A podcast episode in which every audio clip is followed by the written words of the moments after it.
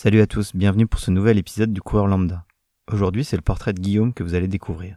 Guillaume, la première fois que je l'ai vu, c'était sur un petit trail local. Son gabarit m'avait clairement impressionné, surtout quand il m'a doublé dans une descente et que je ne l'ai plus jamais revu. Cette année, il s'était lancé un double objectif, une compétition de bodybuilding en mars et un marathon en avril. Deux épreuves dans deux mondes qui n'ont pas grand chose en commun et des préparations diamétralement opposées. Une bonne raison d'aller à la rencontre de Guillaume et de vous proposer ce nouveau portrait de coureur lambda. Bonne écoute. Bienvenue sur le podcast du coureur lambda. Ici, on se retrouve avec des coureurs amateurs, des anonymes du peloton, pour échanger sur leurs pratiques, leurs plus belles sorties, mais aussi les fois où ça ne se passe pas comme on voudrait, qu'on se dit que la course n'est pas fait pour nous et on raccrocherait bien les baskets. On essaiera ensemble de dresser le portrait de ces coureurs et de répondre à la fameuse question Mais toi, pourquoi tu cours?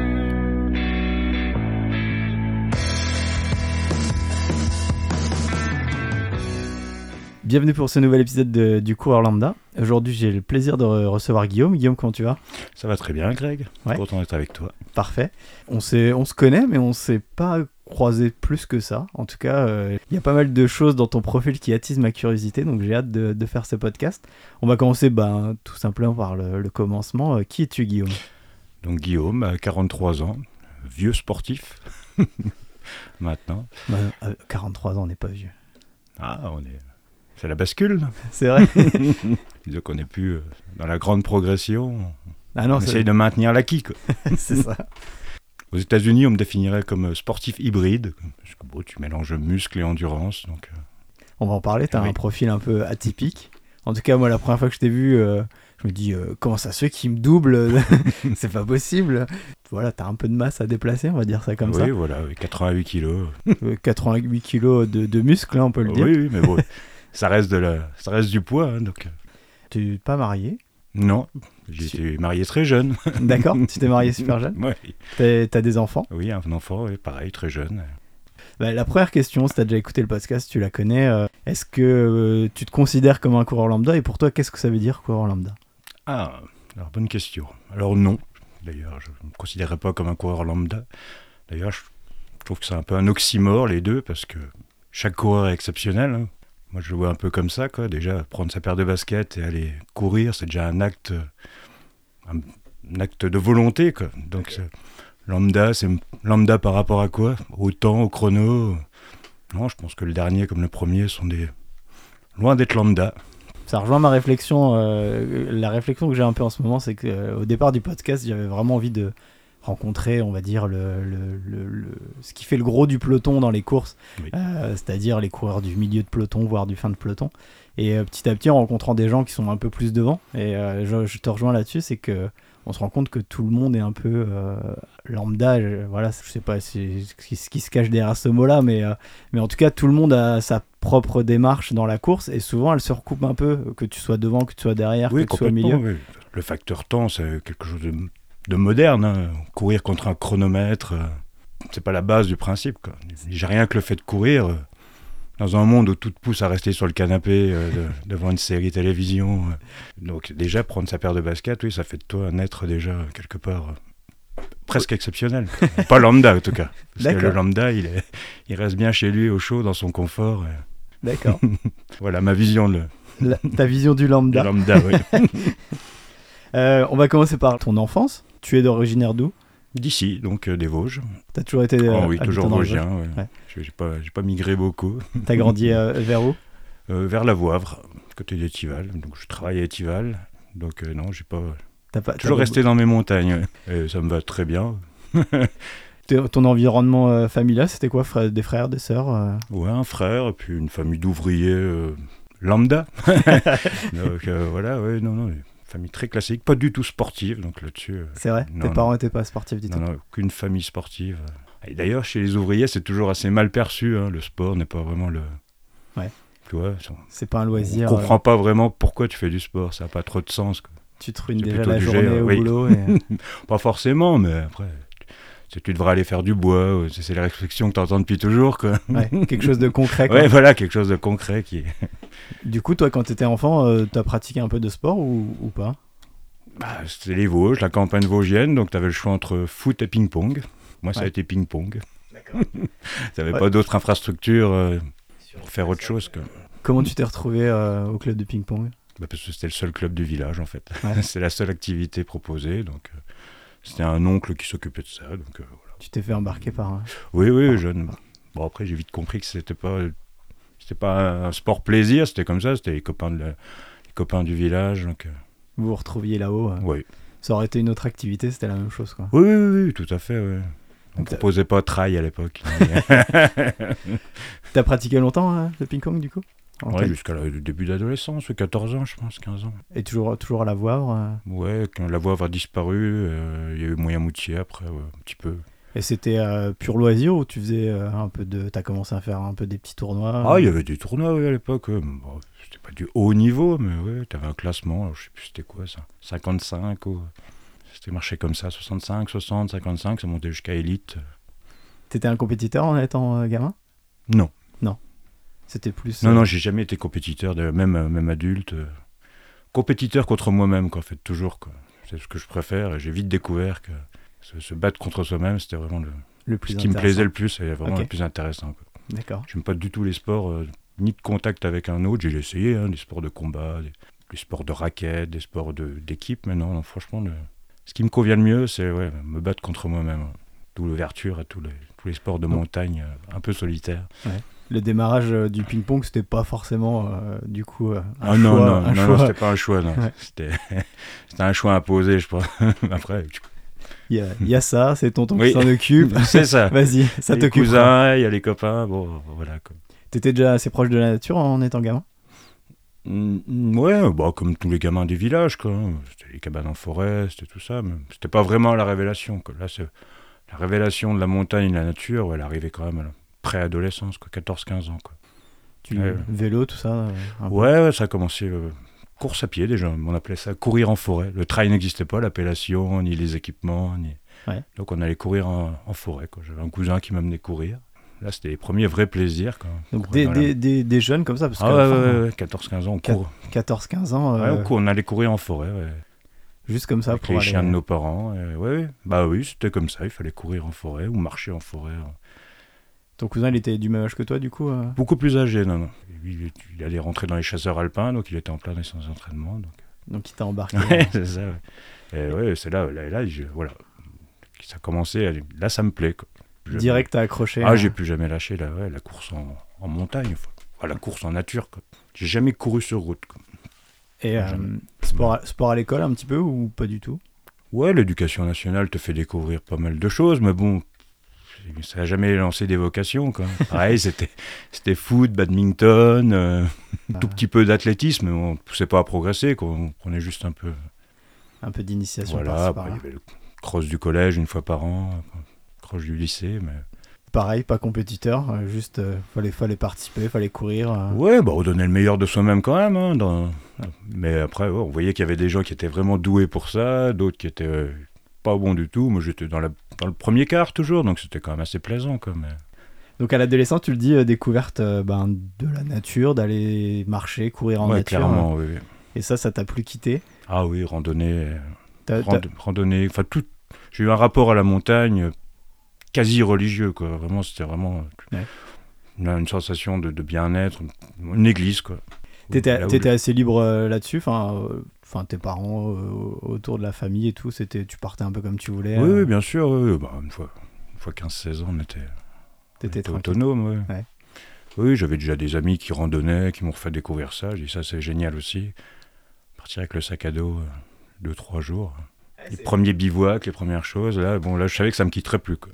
Ah, c'est, c'est, aussi jeune comme ça, c'est vrai qu'à à 14, 15 ans, 16 ans, des fois on va plutôt vers, euh, je vais faire la fête, euh, je m'échappe un peu comme ça. Et toi, Ouais, l'un n'empêche pas l'autre, hein, non mais. Ok, tu faisais les, tu faisais les deux. mais, aussi. euh, ouais, ouais. Mais oui, non, déjà, oui, faire une petite ferme auberge à, vers 16 ans, euh, au mieux, à la fin d'une randonnée de 2-3 jours, c'était déjà. C'était déjà la manière de faire la fête, entre guillemets, mais c'était déjà bien agréable. Quoi. Ok, super. Après, non, les boîtes de nuit et tout ça, non, c'était pas trop. C'était pas ton truc. non, non. Donc t'as pas eu ce- cette période où je fais un sport et l'adolescence arrive, perturbe tout ça et je passe à autre chose. euh, non, c'est en fait la course à pied est arrivée euh, pendant ton adolescence et L'internat du lycée a un peu empêché. euh, Tu enfin, t'en- pas empêché le sport, quoi. C'est pareil, j'étais inscrit très jeune à, à Biorhythme à Saint-Dié, à la salle de musculation, c'est 15-16 ans. Quoi. D'accord, t'as commencé Pareil, aussi mon là. cousin qui m'a amené courir faisait aussi de la musculation, donc j'ai découvert ça aussi. Voilà, à une époque, on était sous l'influence aussi un peu, bah, moto aussi, hein, des, des cinémas un peu américains, donc Ouais. Schwarzenegger, Stallone, Van Damme. euh. Ouais, bah, si je m'entraîne à un an ou deux, je suis comme, je suis comme eux, quoi. C'était ça, c'est dans les idées reçues. Moi, j'étais plus Bruce Lee. Oui, bah même, ouais, bah, non, mais Bruce Lee, mais tu, Ouais. voilà, tu, tu peux le ressembler très rapidement dans ton, dans ton imaginaire euh, d'adolescent. euh, je pense que c'est, atteignable assez facilement. Ta, ta démarche euh, avec ton cousin, là, c'est que ce soit de la course à pied ou de la musculation, c'est c'est quoi C'est toi qui es allé vers lui en disant bah tiens tu fais ça, j'aimerais bien venir avec toi découvrir, ou c'est lui qui t'a dit bah tiens qui t'a embarqué? Je ne sais plus, je peux pas te dire. euh, ouais, bah, bah, j'ai été une fois, j'ai vu que ça me plaisait. Après, je me suis réinscrit tout seul, tu vois. D'accord. J'ai à la salle de, de- à la salle de Saint-Diège, c'est ma mère qui m'y déposait, elle venait me rechercher à la salle de sport. euh. Je sais pas, à 15 ans, bah, tu conduis pas, hein, 15, Ouais. 16 ans. Mais déjà, ouais, ouais, je sais que ça me plaisait, quoi. C'était. Comme tu le dis, euh, ta démarche c'était euh, bah voilà un peu des modèles euh, cinématographiques qui qui qui influencent. Ah, je pense que ça influence forcément. hein. Ouais. On était en plein dedans, en tout cas. Ouais. c'est, c'est flou, mais je pense que c'était quand même. euh, T'as des souvenirs de tes premières séances à en, en salle de muscu Enfin, tu vois, t'as un jeune qui arrive comme ça, comment ça se passe T'as- Ah, bah ah. T'es oui. accompagné, tu te débrouilles dans ton coin Non, non, bah à l'époque, qui tenait Biorhythme, c'était Bertrand Scardet. Il était très commercial, il venait toujours vers toi, il t'expliquait. C'était... ouais, C'est t'étais- encore une, une époque où il y a une bonne ambiance, où les gens s'entraidaient pas mal. Mais oui, bah, je commence avec tout le monde, avec des bars à vide, t'as déjà mal. T'as mal pendant trois jours. Encore déjà en plein développement d'adolescent. Oh, tu lui mets ça en plus tu fais ça en plus. Et tes premières séances de, de course à pied, t'en as un souvenir un peu euh, la, la première fois que tu, tu mets des baskets et que tu commences à courir euh, Ouais, bah oui, c'était, je- on faisait toujours le même tour. Par contre, c'était très gai. C'était dans le massif de la Madeleine, au-dessus de Saint-Michel. Ouais. J'avais un tour de 7-8 km. On n'avait pas encore le, le dénivelé n'existait pas. D'accord. Je crois qu'aucun coureur ne faisait de dénivelé. quoi. C'était pas une unité de mesure. euh, Ouais. Donc tu mesurais toujours en kilomètres. hein, tu faisais tes 8, 9 kilomètres. Tu n'essayais pas d'aller plus. Pareil, la longue distance n'existait pas vraiment en montagne. C'était pas des. C'était pas des choses qui existaient. quoi. Donc toi, ça, c'est venu, très tard. hein. Je ben, sais pas si ça pas. Ça doit avoir moins de 20 ans, je pense, l'idée de. Ouais, ben, le premier UTMB, je sais plus c'est quelle année, mais oui, c'est Ah, très tard. récent. Ouais, le fait, hein. concept de, de dénivelé, de Mm. toujours plus. De... Mais comme tu le dis, c'était, euh, enfin, le concept, c'était course en nature en fait. C'est ça, ouais, euh, on appelait ça courir en forêt, mais Ça a été. euh, il n'y avait pas de basket, il y avait des tennis, Ouais. des chaussures de running normales. Je sais pas si t'as déjà vu justement les images du, du premier UTMB. Si, si, oui, c'est oui. assez folklorique. Quoi. les mecs qui sont dans la neige avec des. Bah, c'était des montagnards, hein, et c'était même pas des coureurs, hein, c'est des gens qui arpentaient la montagne régulièrement. C'est ça. Alors, je crois que les premiers qui ont gagné, c'était ça, hein, c'était pas des coureurs du tout, c'était vraiment des vrais purs montagnards Carrément. qui Et là. Quoi. j'avais vu justement une vidéo, un des, un, des, un des gars qui passe comme ça, il dit Ah, ça sera une des plus belles courses. Enfin, tu vois, il avait déjà euh, cette vision-là de se dire euh, Il y a du potentiel, quoi. Alors, il l'avait fait plus tard qu'actuellement, donc il, il s'était retrouvé dans la neige. je- Mais il y, a- il y avait déjà cette vision de, de dire euh, il y, a, il y a du potentiel à cet Mm. effort-là, à cette distance-là. Ouais. Mais le, je sais qu'il y a une épreuve des chasseurs alpins déjà, qui était euh, de faire un kilomètre vertical. quoi. D'accord. C'était déjà une épreuve pour être euh, de, de- d'acceptation, euh, tu Ouais. montais direct en flanc. là. Je pense qu'ils devaient avoir leur parcours référence. Et... Très dans le pentu, sur un kilomètre, et ouais, Ouais. voilà, c'était une épreuve de référence. Quoi. De- Ok. Donc, toi, ça existait déjà chez les militaires. Quand même. Ta, ta pratique euh, sportive, on va dire, elle évolue comment euh, petit à petit? Là, Tu le dis, tu faisais toujours ton tour euh, de référence. Oui, c'était ça, VTT, randonnée, euh, course à pied, mais sur des petites distances. Quoi. La longue distance, c'est vraiment arrivé très tard. J'ai, rencontré une amie qui faisait ça. qui m'a dit- je, je connaissais pas du tout, le toujours plus loin. Quoi. En vélo, par exemple, je faisais du vélo de route, je faisais toujours 30, 40 km. Mais je m'étais jamais traversé l'idée de faire 100, 120. ou- Ouais, ça te suffisait. oui, oui, c'était pas dans. Là, on découvre encore d'autres sensations qui sont. Ouais, pareil, bah, c'est ça qu'il me faut, quoi. Toi, t'aimes bien Donc, euh, euh, justement ouais, partir longtemps comme ça? Ah oui, bah oui, que ce soit ouais, en vélo ou en randonnée, tu pars une semaine, tu découvres des choses dans ton esprit qui. Là, t'es- tu, tu te libères de quelque chose. J'ai noté un peu ce que j'ai trouvé parce que je, je t'avoue que tu, m'as, tu facilites pas les choses. Quand on tape Guillaume Blaise sur, sur Google, on trouve pas grand chose. Non. En tout cas, tu as un homonyme qui a beaucoup plus de, de renseignements. Et euh, même sur Strava, euh, tu mets peu d'activités, euh, en tout cas Oui, ces derniers temps. de- Tu- Non, je- je crois que tu as deux activités. C'était le marathon d'Annecy euh, dernièrement et le défi des pestiféries il y a, il y a quelques semaines. Euh, donc, euh, mais j'ai l'impression que ta pratique, ouais, elle est vraiment euh, diverse. quoi. Euh, Il y a beaucoup de vélos. Oui, il faut aller sur le, sur le Strava de ma compagne pour voir un peu tout- ce que je l'amène faire. D'accord. Oui, on, là, à ce moment, oui, on est dans la période chasse au col. Là. On a fait deux ans. On chasse tous les cols hors catégorie euh, de France. Et là, c'était Autriche et Italie, l'Annecy. Avec le van, ça Ouais, facilite c'est un peu les choses. Vous en vanne et on fait. euh, C'est la période. Avant, on était dans la période grande randonnée, euh, donc GR. Oui, j'ai vu, tu as fait pas mal de trek. Ouais, Mais- ouais, bah, nos vacances sont toujours axées là-dessus. Bah, là, pareil, la révélation, bah, c'était 2000.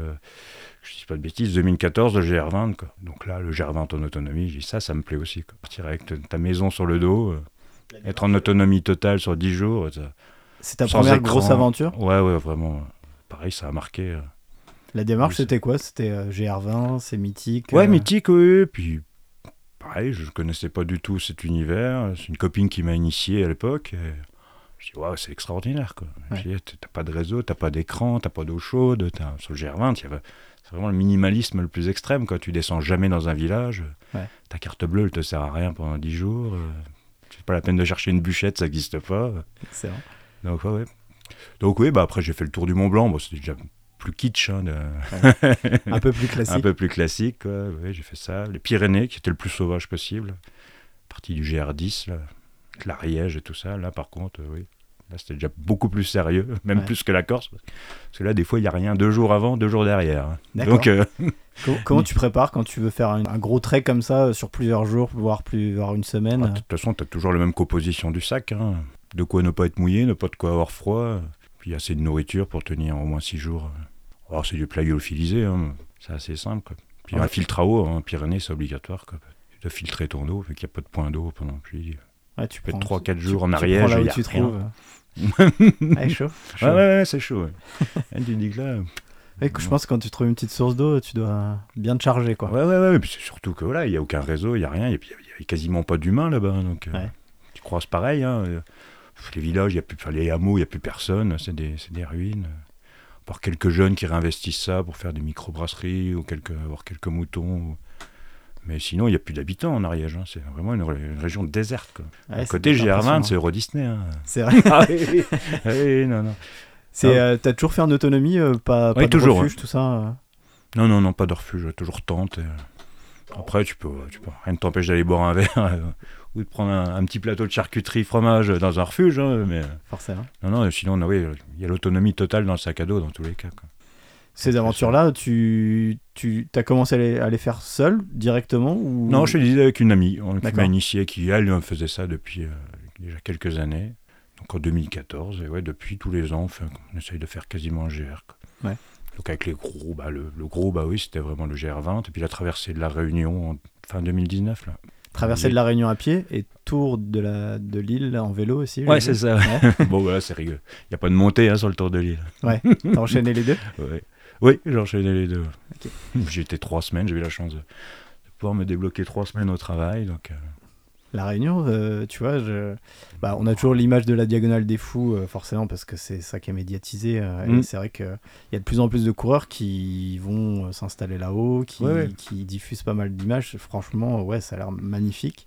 le problème de la diagonale des fous, c'est qu'elle esquive vraiment toute la partie volcanique. Tu loupes un, tu Ouais. loupes un peu. Ah oui, ouais, bah oui, là, t'es vraiment dans le... Moi, ce qui me fait peur, ce qui me fait peur, c'est l'humidité et la chaleur. Ouais, c'est un cauchemar. ouais. Ouais. Ah oui, oui, bah oui. Quand t'as traversé t'as l'impression de sortir de ton bain, c'est même en permanence, que t'as les pieds qui sont mouettes en permanence, che- tout est mouillé en permanence. Comment t'as comment t'as géré ça? T'as pas eu de, de bobo euh, justement sur les pieds et tout? Non, non, non, non, j'ai quand même les pieds bien durs, mais mais ouais, bah, tu pouvais. Enfin, en fait, sur ta casquette, c'est toujours une une cascade d'eau en permanence. C'est vrai. Vraiment impressionnant. quoi. Parce qu'en fait, les cirques sont vraiment au niveau de la mer. quoi. Donc tu descends et tu marches souvent à- sans altitude, donc vraiment à des chaleurs impossibles. quoi. Alors que tu montes à- au piton des neiges, là, par contre, tu te les gèles, t'es obligé de mettre. Ah, c'est ça qui doit euh, être impressionnant. Ouais, ouais, ça. tu passes de 0 à plus de 2000. Eh ben, Mais ouais, effectivement, bah, tu faut boire au moins. Bon, après, ouais, tous les habitants là-bas vivent, euh, vivent du tourisme. Donc euh, là, tu pas de problème pour ravitailler en eau, en ce que tu veux. Là, en point d'eau, ça manque pas. Quoi. Ouais, pareil, c'est un parc d'attractions. Oui, tout, le monde, tout le monde vit de ça, de, de leur diagonale des fous. Donc, euh, Quand tu pars euh, en aventure, tu essaies de garder des souvenirs, euh, photos, etc. Ou tu es vraiment en mode euh, j'intellectualise tout et puis euh, mes souvenirs ils se, ils se créent dans la tête. euh. Ah bah oui, moi je, suis plutôt genre à tout intellectualiser et garder tout dans ma tête. Quoi. De vivre vraiment Après, l'instant. quand je fais et- avec ma compagne, c'est elle qui... D'accord. Elle doit avoir 500 photos, elle doit saturer le... L'iPhone de- photo. Oui, c'est ça, ouais.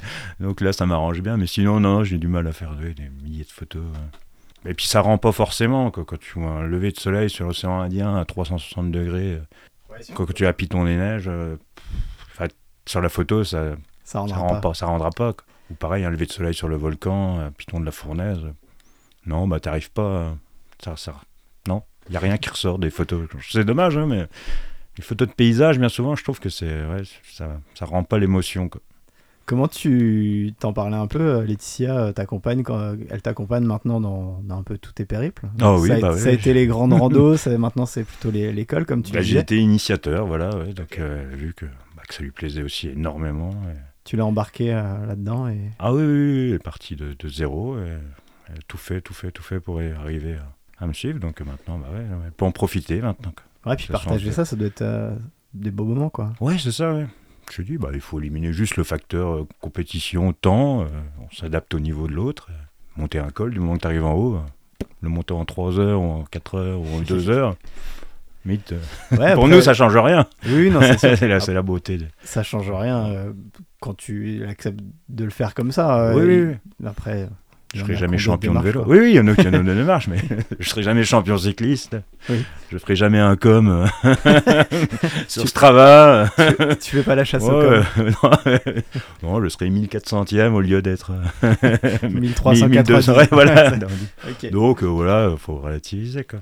Si je reviens un petit peu en arrière, tu, tu mets quand même pas mal de dossards. En tout cas, euh, jusqu'à. Oui, jusqu'au Covid, là, ouais, on mettait vraiment régulièrement des dossards. hein, c'est pareil. C'était beaucoup, beaucoup de plaisir à, à courir. ouais.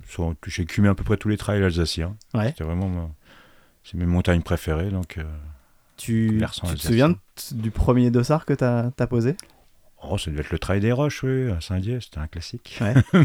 T'as des souvenirs de comment ça s'est passé? Je suis toujours euh, friand des, des premières expériences parce que elles sont souvent. euh, Enfin, elles forgent un petit peu euh, les débuts de, de la pratique.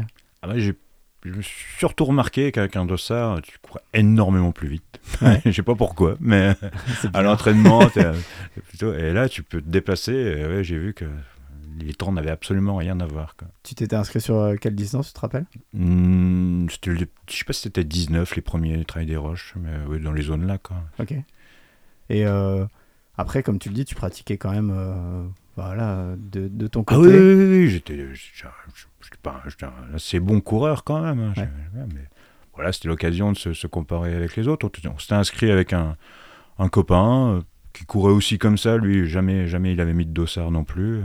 Mais il courait, euh, il courait cinq fois par semaine depuis, pareil, euh, 10 ans. D'accord. Mais ju- Pareil. sans, sans démarche derrière. Non, non, non, pas du tout. Non, non, une démarche individuelle totale. Et quand tu passes la ligne, tu te dis, euh, bon, ouais, c'est bien, je cours plus vite. euh, Ah bah, largement plus vite, ouais. T'as- T'apprends que tu peux avoir le cœur à fond pendant 20 bornes. ok. C'est ce que tu savais pas faire. À l'entraînement, tu peux pas te dépasser comme ça. Quoi. Ça change. surtout ça qui m'a plu, ouais, vraiment changer et donner vraiment, bah, pareil, donner le meilleur de toi-même, le dépassement de soi. Ouais. Chose qu'à l'entraînement, tu peux pas faire. Quoi. Ça change un peu ta pratique derrière ou tu, en te disant, tu te dis, bah tiens, euh, je vais faire un petit peu comme tu le dis, euh, les courses du coin, etc. À l'entraînement, tu, tu mets quelque chose d'autre en place ou tu continues ta pratique Quand, pareil quand j'ai voulu faire un peu plus long, oui, oui, j'ai mis quand même. bah, je courais. Oui, j'essayais plus de faire des 20 km, 30 km que des petits 8, 10. euh, euh, Forcément. Un peu de piste, mais bon, voilà, un peu de fractionné, tu essayes un peu des choses. Ok. Toujours en autodidacte, t'as jamais euh, raccroché un club ou un groupe euh Non, non, non, jamais. ouais. Non, bah non, parce que je travaille en décalé. Déjà, je m'entraîne le matin ou l'après-midi, jamais le soir. Donc, euh, déjà, les groupes, ça, ça élimine déjà pas mal. de- C'est vrai qu'on l'a pas dit euh, dans, dans- dans ta présentation de, de- de départ, tu travailles à- au papeterie à Oui, oui, Clairefontaine. En 5-8, Donc, euh, donc. euh, C'est un peu particulier. bah non, après, c'est un métier, euh, ouais, c'est un métier devant des écrans. Hein, tu sais, c'est pas, c'est pas des écrans. On est régulateur de process, quoi. C'est pas un métier euh, fatigant en soi par le métier, mais le- les horaires sont, c'est particulier. Mais on a la chance d'être en France et de travailler. Je dois travailler en moyenne 32, 33 heures quoi, par semaine. Donc ça laisse un temps libre énorme. Quoi. Et pareil, euh, on peut, vu que Laetitia peut adapter ses horaires dans le médical, on peut partir 4 jours tous les 6 jours. Quoi. Pratique. Donc imagine avec le van, ça, on peut avoir presque 12 jours de, de- à vivre dans le van par mois. Quoi. Les possibilités mois. elles Ouais, sont, ouais, voilà, sont- énormes. ouais. Ah bah oui, on vit quasiment en Alsace, euh, quasiment tous nos repos. hein. On est, est semi-nomade. T'as toujours fait ce métier-là? Ouais, toujours. j'ai fait mes études là et ça n'a jamais bougé. J'étais embauché en deux- 1er janvier 2000. Ça, te- ça te convient? Oh bah oui, oui. Bah, c'est un métier purement alimentaire. Hein. T'es dans le salariat, c'est pas... Tu gagnes correctement ta vie. Je te dis, en, en travaillant que 32 heures, donc il te laisse un temps libre. Pour la pratique du je peux faire du sport tous les jours. quoi. même quand, tu, même quand tu bosses de nuit, etc., euh, t'a- t'arrives Bah oui, quand toi, à- je- j'étais nu hier, je peux même enregistrer un podcast euh, le lendemain. Non, non, oui, il n'y a pas de souci. ouais. D'accord. Je j'ai jamais été un gros dormeur. Par Ouais. contre, quand tu fais ça, vaut mieux pas être un gros dormeur, hein, parce Ouais. que sinon. Bon, bah, je ne postulerai pas. non, non, non, non, si, euh, moi je me contente de 5-6 heures, 7 heures maxi de sommeil euh, depuis toujours, donc c'est mon rythme. C'est vrai que si tu commences à dormir 12-13 heures, t'as plus trop de vie après. hein. Bah, il, faut, il aurait fallu que je me lève à 15 heures. euh. Je sais pas si c'est enfin, si c'est physiologique. Ah oui, ou- si, sûrement, euh, je pense qu'on est tout. Ouais. Non, non, mais j'ai des collègues qui ont des gros besoins de sommeil. euh, ils- des fois, ils ne voient pas le jour. hein. Ah ouais. Ils dorment vraiment tout le temps. Ah, ils enchaînent. Ouais. Du coup, ça doit, ça doit être plus compliqué, tu vois, de comme tu changes tous les deux jours, c'est ça? Oui, deux les- matins, deux après-midi, deux nuits. quand tu dors beaucoup comme ça, tu dois être sans arrêt décalqué, en fait. hein. Ah oui, oui, il y en a, ils vivent. Oui, oui, oui. Il y en a, ils- ils- Après, voilà. Non, c'est pas conseillé aux gros dormeurs. Ça, C'est sûr, il vaut mieux avoir ces belles nuits de sommeil. Ouais, ouais. Mais. euh, Écoute, je vais rester sur, sur mon métier, où je travaille la journée. ça, Non, mais c'est vrai, je comprends le. Enfin, j'avais, j'avais un peu ce. Quand j'étais maître nageur, du coup, on travaillait. euh, Alors, pas de nuit, c'est rare les piscines ouvertes la nuit, mais euh, on travaillait les week-ends.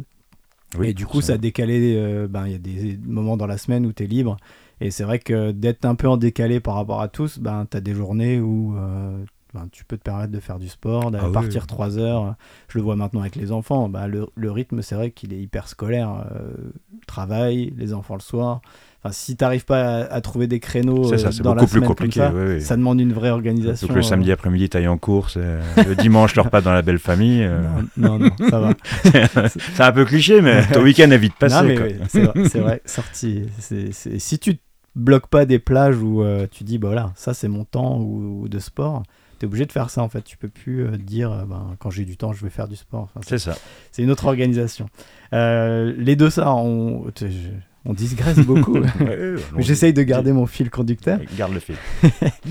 Les dossards, euh, tu disais, t'en t'en as enchaîné beaucoup, un peu sur toutes les distances ou- Oh oui, oui. Enfin, toutes les distances. Moi, mes distances préférées, c'est entre 20 et 30 km. Quoi. Vraiment où j'excelle, c'est là.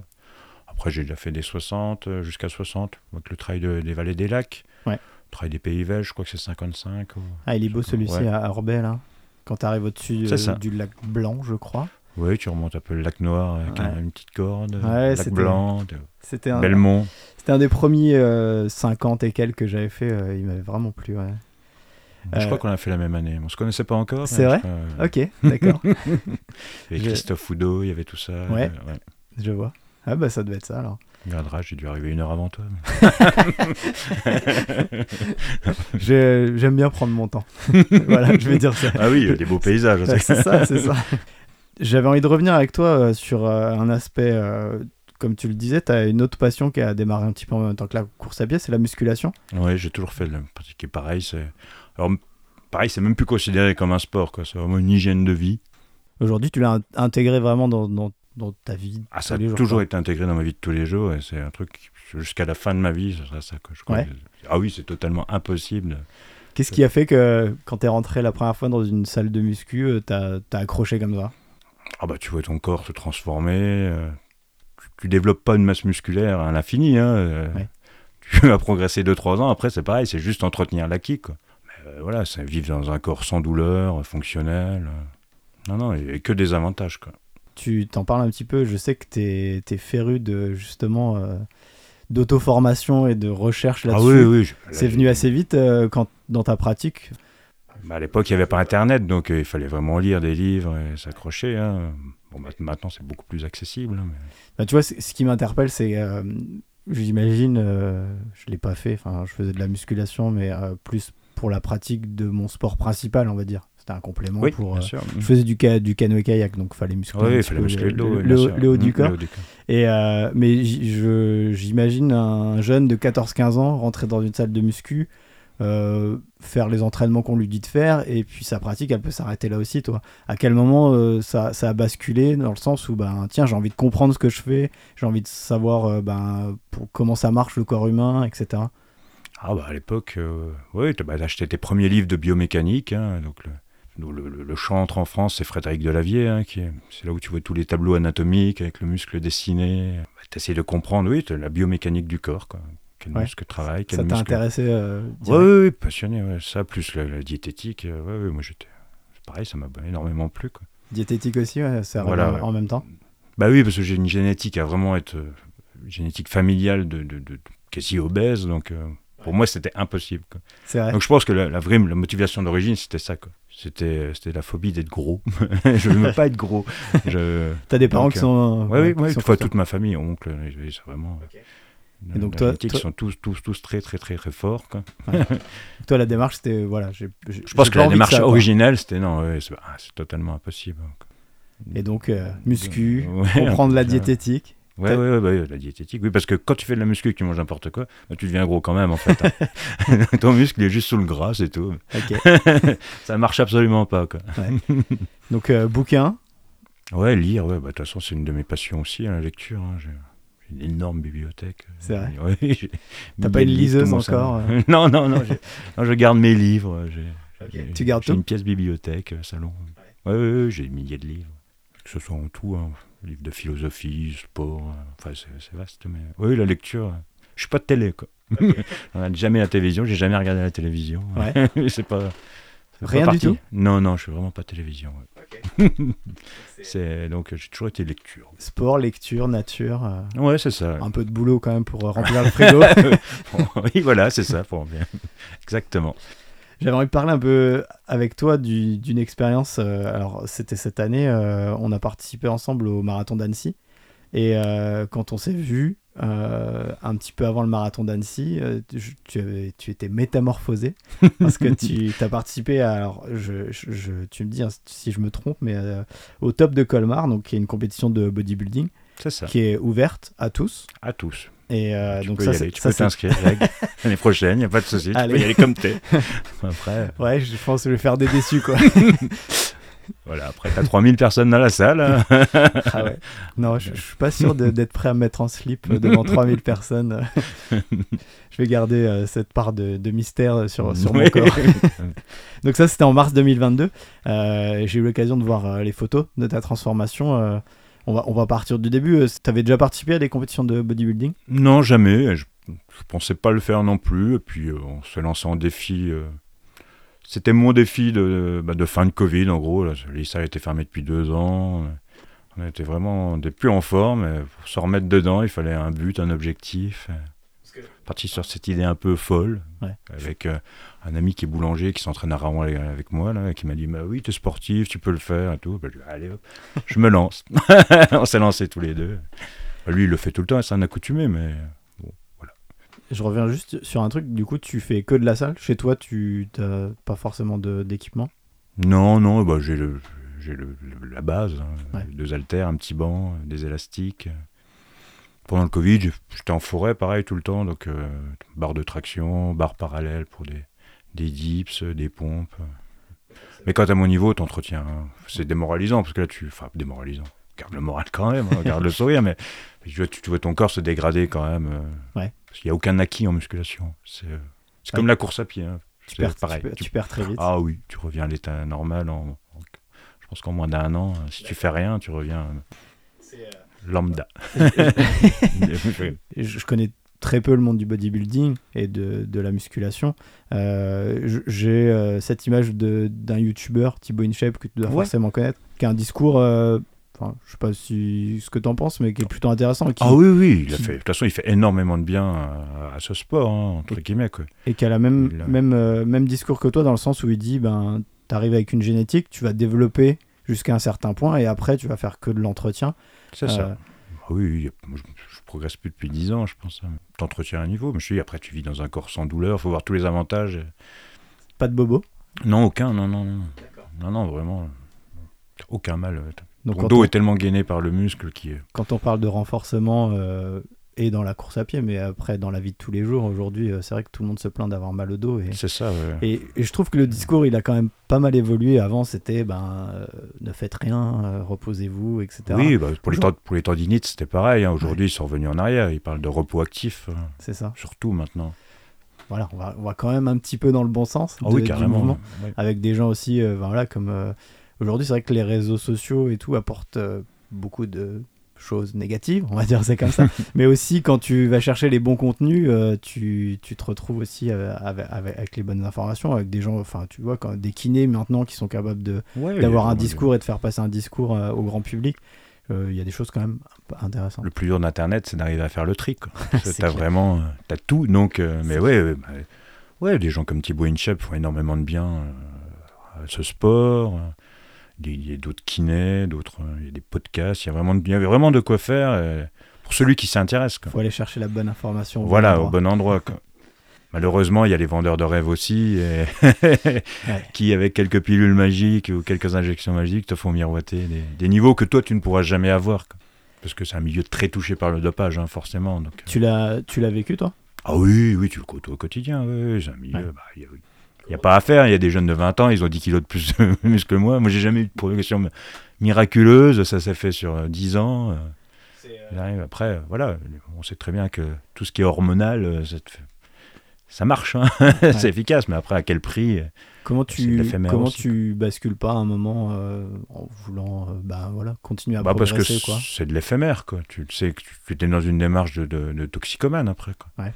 Parce que tu en prends, tu progresses, tu arrêtes, tu reviens à l'état normal, donc tu prends encore plus, plus longtemps, tu Ouais. crées, tu crées, voilà, tu crées une dépendance et après tu peux plus revenir à l'état normal. Sinon, tu, enfin, tu, je pense que tu es dépressif au dernier degré, que tout le monde t'a vu énorme, euh, gros. euh, c'est l'image que tu renvoies à la société. Et après, là, si tu reviens normal. euh, ouais, donc, c'est- la démarche du toujours plus. Et, ouais, c'est- l'arrière du décor du, bodybuilding est très laid. Quoi. Ouais. C'est des gens qui vivent dans des petits studios, seuls, euh, parce qu'ils mettent tout dans les produits. Quoi. C'est, D'accord. c'est des sommes astronomiques. Quoi. On parle de 20 000, 30 000 euros pour une préparation de, de bodybuilding, quoi, pour le haut niveau. Quoi. C'est euh, c'est réglementé euh, en termes de, enfin je sais pas, contrôle antidopage. non, tu signes une feuille de décharge, mais D'accord. Pas Colmar, c'est ouvert. quoi. Après, il y a des vraies fédérations naturelles avec un coach de Saint-Dié qui en fait partie, qui, qui ont vraiment des contrôles euh, en permanence. Mais bon, voilà, bah, les, les gars, ils font. Il n'y a, rien à voir avec, le- avec un- une compétition ouverte comme le top de Colmar. Quoi. Tu vois la différence Ah bah suite. euh. carrément, oui, oui, c'est- le jour et la nuit. Quoi. Ouais. Euh, Jérémy, qui est coach à Biorhythme à Saint-Dié, il, il fait Monsieur Univers dans la Fédération Naturelle, alors qu'il est même pas qualifié comme moi dans les dix premiers à Colmar. Voilà, quoi, pour te donner un ordre d'idée. Ok. Donc, euh, euh, Et toi, tu vois ça comment euh, à long terme? Je, je sais pas quoi en penser parce que je me dis, euh, ben ces gens-là, ben, ils prennent leurs responsabilités quoi. oui, tu oui, leur- Et, et le fait de, si tu veux accéder à un certain niveau, ben t'es entre guillemets obligé de passer par C'est ça. par, par là. c'est une hécatombe, hein, de toute façon. Ouais. C'est une hécatombe. Les, les professionnels meurent à, meurent à 40 ans. Et tu penses qu'il faudrait réglementer ça ou changer la vision Ah non, parce qu'il y a une demande. du- Je pense qu'il y a une demande du public. quoi. Une fédération naturelle, elle n'intéresse personne. hein. C'est vrai. Bah non, comme dans le cyclisme. hein. c'est pareil, hein, je veux dire, t'en- t'en- Un mec qui galère dans un Ouais. c'est pas intéressant. t'as pas envie, euh, t'as envie de voir des champions, t'as envie de voir des gens qui, qui mettent des, des piles dans les montées pas possibles. ouais. C'est ça que tu cherches, le public demande, donc euh, il y a une demande. Ah, c'est pas, Bah pas oui, évident. ouais. ah oui, ouais, forcément, donc il n'y a pas de retour en arrière possible. quoi. Les labos derrière, elles évoluent en permanence, le dopage. On parle de dopage génétique, de modification de gènes. de- Aujourd'hui, on en est là, hein, c'est c'est des tests, c'est pas, la... c'est pas le futur, hein, je pense que. Donc impressionnant. on peut, oui, oui, on peut modifier quelques gènes qui. Il y a des gènes qui bloquent ton développement musculaire, par exemple. Si celle-là, tu arrives à les modifier, bah, tu tu peux avoir un développement quasi infini, quoi. après. Mm. Avec les conséquences derrière. Ah bah oui, avoir, oui, je l'imagine. Enfin, toi, euh, j'imagine qu'au quotidien, tu dois rencontrer des gens voilà, qui prennent des produits et tout. Ah oui, il y en a Euh, dans toutes les salles. euh. Ils, ont arrivent, ils arrivent à avoir un recul un peu justement sur le long terme et ben, qu'est-ce que ça va donner dans 10, 15 ans, euh, 20 ans sur, sur mon corps, et etc. Non, je pense pas. On est dans une société où tu vis l'instant présent, tu te poses pas la... Non, je... non, non, je pense que ça les inquiète pas plus que ça. Ils préfèrent, préfèrent vivre 10-15 ans de moins et être comme ça que, D'accord. que prolonger leur vie jusqu'à 90 ans. Et... Mais bon, euh, c'est tous les sports pareil, hein, c'est l'esprit de compétition qui t'amène à ça. Là, j'ai vu récemment que le, le premier du trail... euh, Le Ouais. Voilà, il, il est positif. Ouais. C'est ouais, les dérives du, du sport business, quoi. Spiller, euh, l'Alsacien, là, on, on rigolait parce qu'il dit que lui, il a, il a jamais été contrôlé. Et tu- les, le seul, les seuls contrôles qu'il a eu, il était au courant trois semaines avant. On lui a envoyé un mail comme quoi il vrai. allait être contrôlé. Il dit c'est tous les programmes d'antidopage, c'est, de la blague. quoi. Donc, dès que tu rentres de l'argent dans, dans ces milieux, Ça amène les dérives qui vont avec. forcément. quoi. Alors, le bodybuilding, c'est encore plus triste parce que tu gagnes pas ta vie avec ça. Ouais. Même ceux qui gagnent. Ouais, pas- t'as un petit sac avec un pot de protéines. D'accord. c'est Ah ça, ouais. il y a vraiment rien à gagner. Il n'y a pas de prix, il n'y a rien. Ah, c'est Sauf- la course au saucisson du quartier, quoi. Et en plus, c'est pas la quantité de produits qui va faire ta génétique. Quoi. Toute ton harmonisation musculaire, tu l'as à la naissance. hein. Tu peux rien, tu peux pas modifier la forme d'un muscle. Donc, euh, C'est ça qui doit être dur euh, quand t'es passionné par ce sport, justement, de, de te dire qu'à un moment, ben, je suis limité par ce que je suis, en fait. c'est ça. Et T'es même dit, Bah oui, il faut l'accepter après. Pas simple. Non, non, c'est pas simple. Non, non, bah non, J'imagine aussi. On revient sur ton expérience du top de Colmar. Donc, euh, ouais, voilà, l'envie de, de t'y remettre à fond après hein, une période un peu compliquée de Covid ça. où, les, Ouais, où ouais, les ouais. salles sont fermées. Mm. Tu, tu mets ça en place comment euh, Programme diététique, programme d'entraînement? Ouais, voilà, c'est si on, on commençait ça en octobre assez doucement. Et les 100 derniers jours, oui, vraiment, à peser tout au gramme près. Là, on est dans le, on est dans l'horlogerie suisse hein, après. hein. Il y a plus de. En, en termes de enfin, côté nutrition et côté euh, entraînement, c'est à peu près quel pourcentage, euh, tu penses, de la, de- du résultat final? 80% de la nutrition. mm. Ouais. 80%. ouais. Là, Parce tu peux pas, tu peux rien laisser au hasard là-dessus, quoi. Ouais. Que ce soit euh, les, les macronutriments, les calories, tout. Si Bah- tu manges pas assez de protéines, tu vas perdre toute ta masse musculaire en, en maigrissant. Et si... Oui, parce que c'est ça, c'est le but, c'est de perdre la masse grasse. C'est ça. Mais en conservant de le plus et en t'entraînant. voilà, quoi. en t'entraînant le. Tu peux pas prendre de muscle pendant cette préparation. Tu peux juste conserver ce que t'as. Quoi. Ça ressemblait à quoi ta routine euh, de ces 100 jours là? Sportive et euh, repas? Bon, bah, c'est une vie monastique. hein, C'est une ascèse religieuse là. T'es- Tu manges, tu t'entraînes, tu dors.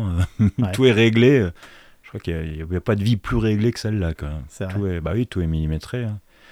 Tout est repas, tu sais. euh, Tu tu t'es fait aider pendant Non. pour, pour ce, cet En autodidacte aussi. Euh, avec mes connaissances en, en nutrition, pareil. j'ai- bah, à force de lire depuis l'âge de 15 ans, j'ai des connaissances assez encyclopédiques sur la nutrition. Donc, euh, donc j'ai voulu les valoriser. euh.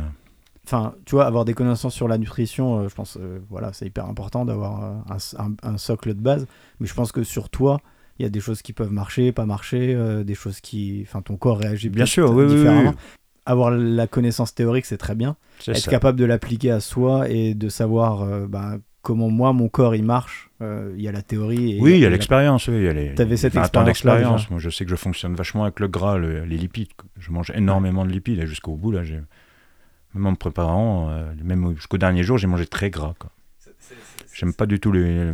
Le glucide me réussit pas, me fait prendre de l'eau, du gras, me, me donne une mauvaise peau. Alors que le, le, le gras, c'est. euh, Et mon foie est habitué à lui-même à recréer du glucose sanguin s'il en a besoin. Et ça sent en endurance aussi, tu vois. étrange. Ouais. J'ai jamais besoin de me resucrer pendant une course. J'ai pas tes connaissances de, de nutrition, loin, loin, loin de là. mais euh, c'est c'est plus des, des connaissances d'expérience, mais vraiment sur moi. Et même chose, je me rends compte que, tu vois, sur des efforts très longs euh, d'ultra, euh, aujourd'hui, euh, manger du sucre pour manger du sucre, ça, ça sert à rien, Non. en fait, quoi. Non, non, tu... Et même en amont, quoi, tu vois, souvent on parle de, voilà, faire un régime, euh, augmenter les glucides et tout, et en fait, moi, vraiment, ça me réussit pas. Non, non, le, le seul intérêt, c'est d'avoir vraiment le, le, faire le plein de glycogène, qui est une source d'énergie que ton corps peut puiser immédiatement. Mais, Ouais. mais ça sera sur des efforts plutôt courts quand même. Quoi, hein. Sur un ultra, ton glycogène, tu le vides quand même assez rapidement. C'est clair. Et sur un 20-30 km, c'est quand même intéressant. C'est une source d'énergie directe. Ouais. Mais sinon, si ton foie, tu l'habitues à créer lui-même du glucose sanguin en transformant les, les molécules de lipides en glucides, il faut pas, il faut pas qu'il se, enfin, il faut pas que ça soit une surprise pour lui. Il faut qu'il ait l'habitude de le faire. quoi. On en parlait un vélo, petit peu dans le dernier podcast avec euh, Pascal sur, sur un autre sujet. Lui, euh, il, sur une, un ultra, il a beaucoup de mal à s'alimenter. euh, il mangeait, par exemple, avant d'aller courir au petit-déj le matin, on avait ce débat-là et moi je lui disais, j'avais aussi ce problème-là euh, de manger et derrière bah, d'avoir des gros coups de mou, et des choses comme ça. Et je trouve que c'est un des aspects qu'on n'entraîne pas assez. Et c'est ce que tu as l'air de dire aussi, c'est que ton corps, il faut que tu l'entraînes à certaines Ah oui. conditions, à certaines façon, choses. L'équipe de cyclisme Ineos, ils s'entraînent que comme ça. On a vu la fameuse cétose. Quoi. hein, Ouais. Donc la cétose, c'est obliger ton corps à lui-même à réguler son, son sucre sanguin. Quoi. Et s'il le fait pas, eh ben, tu es en hypoglycémie assez rapidement parce que ton foie, il a le temps qu'il arrive à le faire, qu'il comprenne qu'il faut qu'il le fasse, euh, tu seras en hypoglycémie depuis longtemps. Quoi. Comment tu, comment tu travailles ça? Et ben justement, en t'entraînant à manger euh, beaucoup plus gras et beaucoup moins sucré au quotidien. hein, donc, euh, Et après, voilà, ne jamais, être, ne jamais faire des pics de glycémie pendant l'effort. Ouais. En sucrant du sucre. Le sucre, ça devrait être réservé après, quoi. pas en récupération. Quoi. Tu te balades avec ton saucisson quand tu cours, quand Mm. tu randonnes. non, non, bah justement, t'as besoin de rien après. Ouais, tu- Non, non, tu fais le matin ou la veille, ou ton corps le fait. Sur une course de comme un format 20-30 km comme tu aimes faire, tu vas rien manger? Bon, peut-être une banane au milieu comme ça, mais, mais pour rien, mais euh, j'ai pas besoin de. Non, non, j'ai pas besoin de gel, euh, comme il y en a qui. Bah, c'est là que tu, tu crées en plus l'inconfort digestif. Au... Ouais. C'est ça le gros problème. hein. Je crois que le plus, les plus gros abandons sur les ultras, c'est- ce l'estomac. hein. 80%, ouais, j'allais dire. Ouais. Ah oui, forcément, déjà. Tu... Et sur des formats plus longs que tu as testé, euh, tu pareil, tu, comment tu t'alimentais? Moi, je suis plutôt amande, euh, noix, bah, le- donc euh, Vraiment Très aller gras. chercher des lipides. Ouais, euh, les lipides, ouais. Entretenir. Mais bon, après, rien n'empêche un peu de banane quand même, de fruits, ça, ça entretient quand même un peu la glycémie. Mais, Ouais. mais pas de trucs très, très. pas de pur pas de sucre. barres, Vraiment de purs trucs sucrés, non, pas du tout. Ok, Si, maintenant, ils font des bars avec des amandes aussi, des noix, Oui. des bars plutôt salés. Ça, ça, ça, ça marche. plutôt, ouais, mais t'as quand même besoin de tout ce qui est nutriments, enfin, micronutriments, hein, donc vitamines, tout ça, euh, magnésium, pendant, le- pendant les efforts comme ça, c'est un- c'est plus intéressant que le sucre en lui-même. D'accord, T'as plus besoin de micronutriments. quoi. ok. Donc tout ce qui est vitamines, euh, minéraux, euh, tout ça, parce que tu vas en perdre énormément. Donc, Oui, c'est donc, plutôt ça qu'il faut entretenir pendant l'effort. La banane, bonne solution quoi. Ouais, c'est ça. Mm, mm. Plein de magnésium. pas, ça te fait pas un pic de glycémie. c'est très moyen la banane. Je crois que c'est un indice glycémique assez médium, dans les 50. Je reviens sur, euh, sur ces 100 jours là. euh, C'était combien de repas par jour euh Toujours 5 repas par jour. Enfin, Ok. 3 repas principaux et 2 collations. Ouais. Et voilà, bah, tu commences, ben, commences au début en décembre à 2800 calories. C'est... Moi, c'est 3000 calories qu'il me faut à peu près par jour pour, pour maintenir mon poids. Et tu descends euh, tous les 3, 4, enfin, 2-3 semaines, tu descends de 100 calories jusqu'à, jusqu'à 2000 les, les- D'accord. les moments. quoi. Ah, mais 2000 calories, euh, c'est enfin, pas choquant non plus quoi. Ah bah non, non, il y en a qui peuvent. Mais moi, j'ai une vie quand même active euh, qui permet de vivre, courir, s'entraîner, travailler. À 2000, je peux te dire qu'il n'y ouais, ça. a plus d'énergie du tout. hein. Non, non, je, je pensais descendre plus bas aussi, parce qu'il y en a qui descendent à, à 1004, 1005, 1002. Ah ouais? Si t'as vraiment une vie de sédentaire, de, de bureau et tout, oui, tu peux descendre vraiment très très très bas. Quoi. le suivi que tu fais par rapport à ça, euh, bah voilà, tu as ton plan euh, d'entraînement, tu as ton plan de nutrition en place.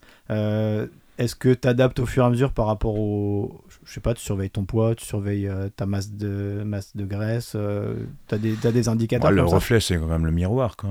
Ouais. Donc, euh, plus que. Oui, oui, oui c'est le reflet, euh, le reflet dans le miroir, tu vois. Un peu. Il faut descendre le plus doucement possible. Quoi. Mais même ça n'empêche pas à la fin que ton corps il se dévore lui-même. Quoi. Ah ouais. Tu, tu dévores ton muscle. hein. Il faut bien qu'il puisse quelque part. Donc, euh, Et comment quand le corps tu- il a plus de gras, il a plus de poids à déstocker, qu'il a plus assez à manger, bah, ce qui manque, il va le tirer dans, le, dans les acides aminés, dans le muscle. Comment tu calcules justement Enfin, on dit souvent que c'est le pic de forme. euh, Là, là le pic du, de ton corps à calculer, c'est le plus difficile, quoi. C'est-à-dire que arriver la semaine du concours, il faut que ça soit là que tu sois prêt, quoi. Et comment tu fais pour pas Étrangement parlant, Ouais. pour l'anecdote, c'est que trois jours avant, il faut que tu remanges au maximum. quoi. Que du sucre. Euh, pourquoi? Eh ben, c'est ça qui attire en fait. euh, Tu, c'est- justement, il faut faire le. Ton glycogène est complètement vide. Et il faut le remplir pour donner un aspect gonflé, justement. Et, même une heure avant de passer sur scène, tu peux prendre euh, pizza, McDo, tout ce que tu veux. Ah ouais. Oui. Ok.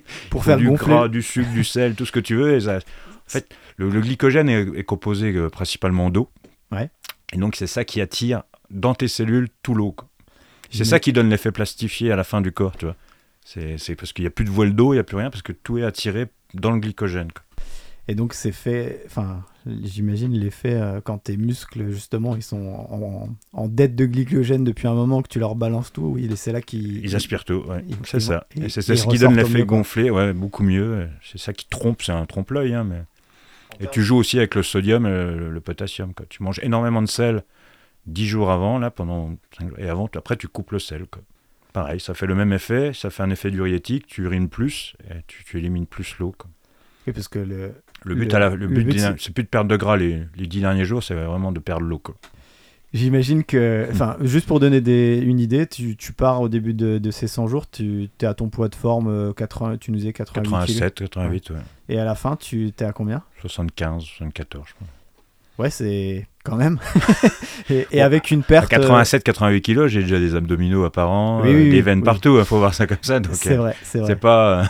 euh, C'est vrai. Mais c'est vrai qu'on n'a pas l'image dans le podcast. Moi, j'ai l'image en face de moi. non, non, mais. Euh, je, C'est je, pas- vois, je vois à quoi tu ressembles. oui, t'as pas. Mais euh, le, du coup, la perte de poids, se fait vraiment très progressivement. Ouais, c'est ça. Plus doucement quoi. possible. ouais. T'étais déjà descendu aussi bas en poids? Non, non, je- 78, je savais vraiment fait.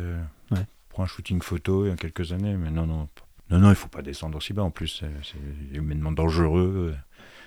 En fait, t'es tout sauf en forme. hein. Ouais. Ton corps, il est sur la réserve absolue. Il n'y a plus rien qui marche. hein. À partir de quel moment tu sens que au quotidien ça devient difficile? Ah, Trois semaines avant, là, ça devient complètement. Je pensais même pas que c'était possible d'être dans des états de fatigue comme ça, parce que c'est pas une fatigue par manque de sommeil, c'est pas, c'est une fatigue que tu récupères pas, quoi. Ouais. T'as aucune récupération possible, donc c'est bizarre. quoi. Tu gères ça comment dans ton quotidien euh, ben, tu, Enfin, boulot, euh, Ah, t'es euh, insupportable. c'est vrai, Ah bah oui, oui. Non, les trois dernières semaines, c'est une catastrophe. hein. personne ne dire, parle. après, la référence, c'est que t'arrives même plus à aller marcher euh, 10 km, c'est impossible. Quoi. Les avec Laetitia, là-bas, au Cambert, à la Roche de la Nozelle, j'ai jamais pu redescendre. Enfin, elle a cru que j'allais. Elle a cru qu'elle allait me laisser en forêt, quoi. Appeler les pompiers ou je sais pas quoi, que j'arrivais plus, quoi. T'as les jambes qui. T'arrives plus, ça va plus. T'arrives même plus à marcher. quoi.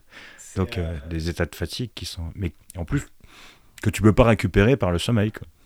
Est-ce que t'as pas. euh, Enfin, j'imagine que tu dois être balancé entre deux sentiments. Le sentiment où. euh, fier de, de faire ça et d'arriver Ah à ce oui, c'est un résultat-là. dépassement de soi vraiment Et, extrême. et de l'autre côté, t'as pas un- une petite alerte qui se met en disant euh, ouais, c'est quand même extrême. ouais, Ah oui, tu c'est ce que je extrême. fais. Ah oui, oui, non, je pensais pas. euh, jamais j'aurais pu penser. Moi, je pensais pouvoir aller courir quasiment jusqu'à la fin, faire mon, mes petits footings, euh, gérer ma. Ah non, bah tu peux plus en fait. hein. Ouais. Ah non, tu peux plus du tout. Il se passe un truc. euh, Ça doit être impressionnant. hein. Ah oui, oui, oui, oui, non, non, moi, moi, je, non, non, je, je pensais pas du tout en fait. Le corps est sur le, dans le rouge en permanence. Quoi. Et celui, comme tu dis, c'est pas une fatigue que tu peux récupérer, si, en remangeant, mais tu peux pas manger. Tu peux pas en manger les dernières semaines, donc euh, t'es coincé. T'as eu des moments où t'as as craqué ou Non. c'était très très dur? Non, t'as réussi à L'alimentation, elle a tenu ouais, complètement. A pas... Non, Pas ça n'a pas bougé. là. Mais tu peux faire ça que parce que tu as un objectif. Ouais. Sinon, effectivement, tu craquerais. Comme, tu- tu- bah, comme enfin, oui, voilà. au final, comme n'importe quel si t'as pas un ça. point, un jour J, euh, quelque chose de précis, tu peux pas tenir ça. quoi. De toute façon, tu reprends, tu reprends 10 kilos en un mois. hein. Ouais. Ça, ça revient, tout revient normal en un, deux mois. Il y a plus de.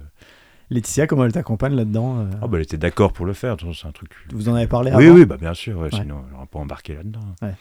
Non, non, elle était exceptionnelle, hein, compréhensive.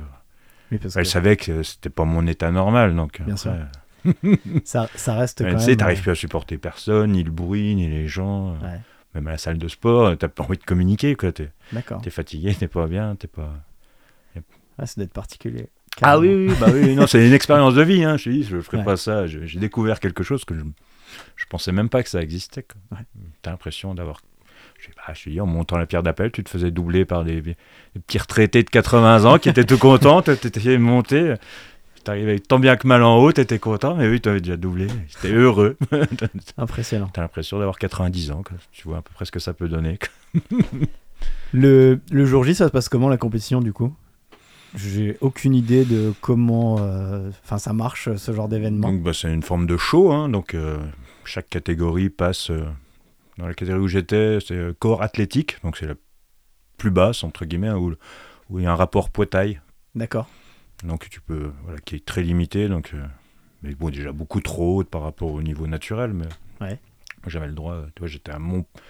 J'étais à ma taille moins 2, donc euh, 75 kg pour 1m77. Donc, ils comparent là-dessus. quoi. J'avais le droit à plus 6. Rien la marche. Ah oui. Donc, et il y en avait qui étaient beaucoup plus gros que moi, forcément. Et en, en moins, euh, enfin, t'as une limite en moins, t'as une limite en plus, mais t'as pas de limite non, il n'y a pas de moins? limite en moins, non. Oui, j'imagine. que- Ah, c'est pas intéressant. Ouais, 75 kilos. Non, non, on peut décemment pas être plus, beaucoup plus bas. Quoi. Toi, c'était voulu d'arriver à ce poids-là, euh, à moins, comme tu dis. Non, à- je pensais être un peu plus haut, mais après, Ouais. tu découvres que tu as du gras un peu partout. euh, sur les fesses, euh, sur les joues. Il y a des trucs un peu improbables. En fait, Bah, tout ce que tu peux pincer sur ton corps, en fait, c'est bah, du tissu adipeux. hein, donc, Ouais. Mais franchement, les photos, je- pour un public non averti, tel, tel que je le suis, on est un peu entre admiration et euh, entre l'image que nous, on a de toi au quotidien et cette Ah oui, image-là oui, que non, t'as je- que t'as- je- t'as construit. Euh, ouais, c'est choquant. euh, c'est ni péjoratif ni. Ah oui, ni- non, non, ni non, je suis d'accord. De toute façon, c'est pas, euh, ouais, c'est pas ça quelque chose. De toute façon, le bodybuilding n'a jamais été fait pour le grand public. hein. Après, c'est des trucs Ouais. un peu. C'est une bulle. Ouais. T'es pas beau du tout. euh, Enfin, pour le personne lambda, c'est- pas comme ça que tu vas séduire une femme. Hein, je peux dire qu'il n'y a plus rien de séduisant toi. Hein. T'as le visage complètement creusé. euh. Et euh, tu passes par les classiques euh, tannage, euh, etc. C'est ça, ouais. Ouais. Donc, tu, oui, le, oui, tannage, bon, c'est rien d'exceptionnel. Hein. C'est un truc, c'est une espèce de bronzage et qui donne un peu un, re- un petit côté illustrant, quoi. Donc, euh, oui, tannage, et puis voilà, tu as quelques poses imposées, classiques que tu vois dans le- Tu passes par, euh, par groupe, euh, du coup, sur scène Ouais. euh par, par euh, vague de 10, et on était 40, je crois, dans ma catégorie. quoi. En plus, le plus ingrat, c'est qu'il classe que les 5 premiers. C'est vrai Donc, ouais. Donc si Tu t'es dans les 5 premiers, t'es classé, et sinon, bah, Oui, t'es dans la bah, dans la masse. Donc, euh, voilà, quoi. Ok. Donc, euh, bon, au moins, tu vas sans pression. hein. Moi, j'y vais pareil, j'y vais pour me défier personnellement. hein. Ouais. J'ai aucune illusion. Les gens, ils font ça toute leur vie. Ils sont Ouais. complètement. euh, Ouais, c'était a rien vraiment, à voir vraiment avec toi. t'avais, t'avais envie de vivre euh, cette Ah, bah oui, expérience-là. oui, voilà, oui. C'était vraiment une expérience de vie euh, sans aucun espoir de gagner quoi que ce soit. C'est- Au moins, tu vas. Mais tu, vas- tu donnes le maximum. quoi. Après cette compétition-là, comment tu fais pour euh, pas prendre euh, 10, 30 euh, kilos euh, et, et retrouver un état bah, normal, on va dire ça comme ça? Parce que enfin, j'imagine qu'après avoir euh, séché comme ça, avoir un régime hyper strict derrière, Ah oui, tu bah peux ouais, avoir des dérives dans l'autre sens. quoi. C'est des dérives, oui, bah oui, tu manges. Ouais. tu manges, tu, tu- tu prends même plus tu manges, tu te lèves la nuit pour manger. Tu, tu passes de 2000 à 4000 calories au quotidien. Ouais. Comment mais justement, comment tu, à un moment, tu, tu reviens à ton poids normal et Ça se rééquilibre, Ouais. tu montes un petit peu plus haut, tu vois, puis après la courbe se régularise. T'as fait attention à ça ou Non, pas vraiment, mais après, bon, printemps, été, je sais que c'est mes gros mois de sport, donc gros mois de vélo, de, de, de rando, de tout, donc euh, je peux me permettre de manger un peu plus sans, sans grossir, quoi. J'étais moins vigilant, quoi. On en avait parlé un peu quand on a fait le marathon d'Annecy. euh, donc le, le, le top de Colmar, c'était euh, mars. Ouais, trois semaines après, bah, le, grand se- défi rigolo, c'était ça, en fait. D'enchaîner les deux. Ouais, c'est d'enchaîner les deux. Bon, je t'avoue que je pensais pas être aussi fatigué. Ouais. euh, parce qu'il faut savoir qu'en janvier, j'étais au top de ma forme. hein. Bah là, pas, tout- tous mes records sur Strava tombaient. j'étais vraiment. Ah, tu le sentais même ah, euh, bah, dans ta pratique. autour de euh, 82 kilos. Là, j'étais léger. pff, ça Ouais. montait tout seul. mais Et après, non. Donc, euh, oui, bah, ouais, bah, j'ai fait, bah, fait un marathon d'Annecy qui, au final, s'est bien passé. J'ai pas eu de coup de barre. J'ai fini en forme. euh, j'étais content. Mais euh, j'avais pas couru depuis bah, février. Quoi, donc, euh, j'étais incapable euh, de me réentraîner après le top de Colmar en course à pied. J'avais essayé de faire 5-6 km en courant, mais c'était le. Ça, fait beaucoup de sacrifices au final, cet, objectif du, de, de, de cette compétition. Parce que Oui, toi, ça, toi ça- qui es amoureux de la nature, Ah ouais, ouais, t'as tout mis entre parenthèses. quoi. Ouais, c'est ça, ouais, bah oui, obligé. Bah, ce n'est que. Il y a que vraiment les derniers mois, hein, je dis ça. hein, donc, euh, c'était que deux mois, trois mois, entre parenthèses. Quoi. Mais je pensais, je pensais pas du tout me retrouver comme ça. Ouais. Je me suis fait avoir à mon propre jeu. Quoi. On m'a toujours dit que c'était dur et tout, que c'était intense. Les... Mais j'avais jamais vécu, donc. euh, Médicalement, euh, t'as as eu un peu de suivi euh, de, de cette aventure-là ou pas? Prise de sang, Ouais. après, pour voir où ça en était. Quoi. Ah, je sais pas, j'avais perdu, je sais plus, 5, points de globules rouges, c'est pas grand chose, ça allait, quoi. J'étais encore, j'avais encore un sang, j'étais pas anémie. j'avais encore un bon sang. Quoi. Bah, Après, tu sais, j'avais une alimentation d'extrême qualité, hein. parce que bon, tu manges moins, mais tu manges qualitativement, c'était vraiment euh, Du que coup, des aliments qualitatifs. Quoi. tu, tu prépares tous tes repas toi-même? Tu... Ouais, ouais, tu sais tout euh, à tu l'avance. pèses tout, euh, euh. tu fais sur les- Maintenant, il y a des petites applications tu sais exactement Et la dit- proportion de glucides, la proportion de lipides et la proportion de, de protéines de, de ce que tu as dans ton assiette. quoi. Les repas faisaient environ 600 calories. En termes de diversité, tu, tu peux manger un, un peu de tout. Ouais, Ou- dans la, dans la théorie, il faut éviter.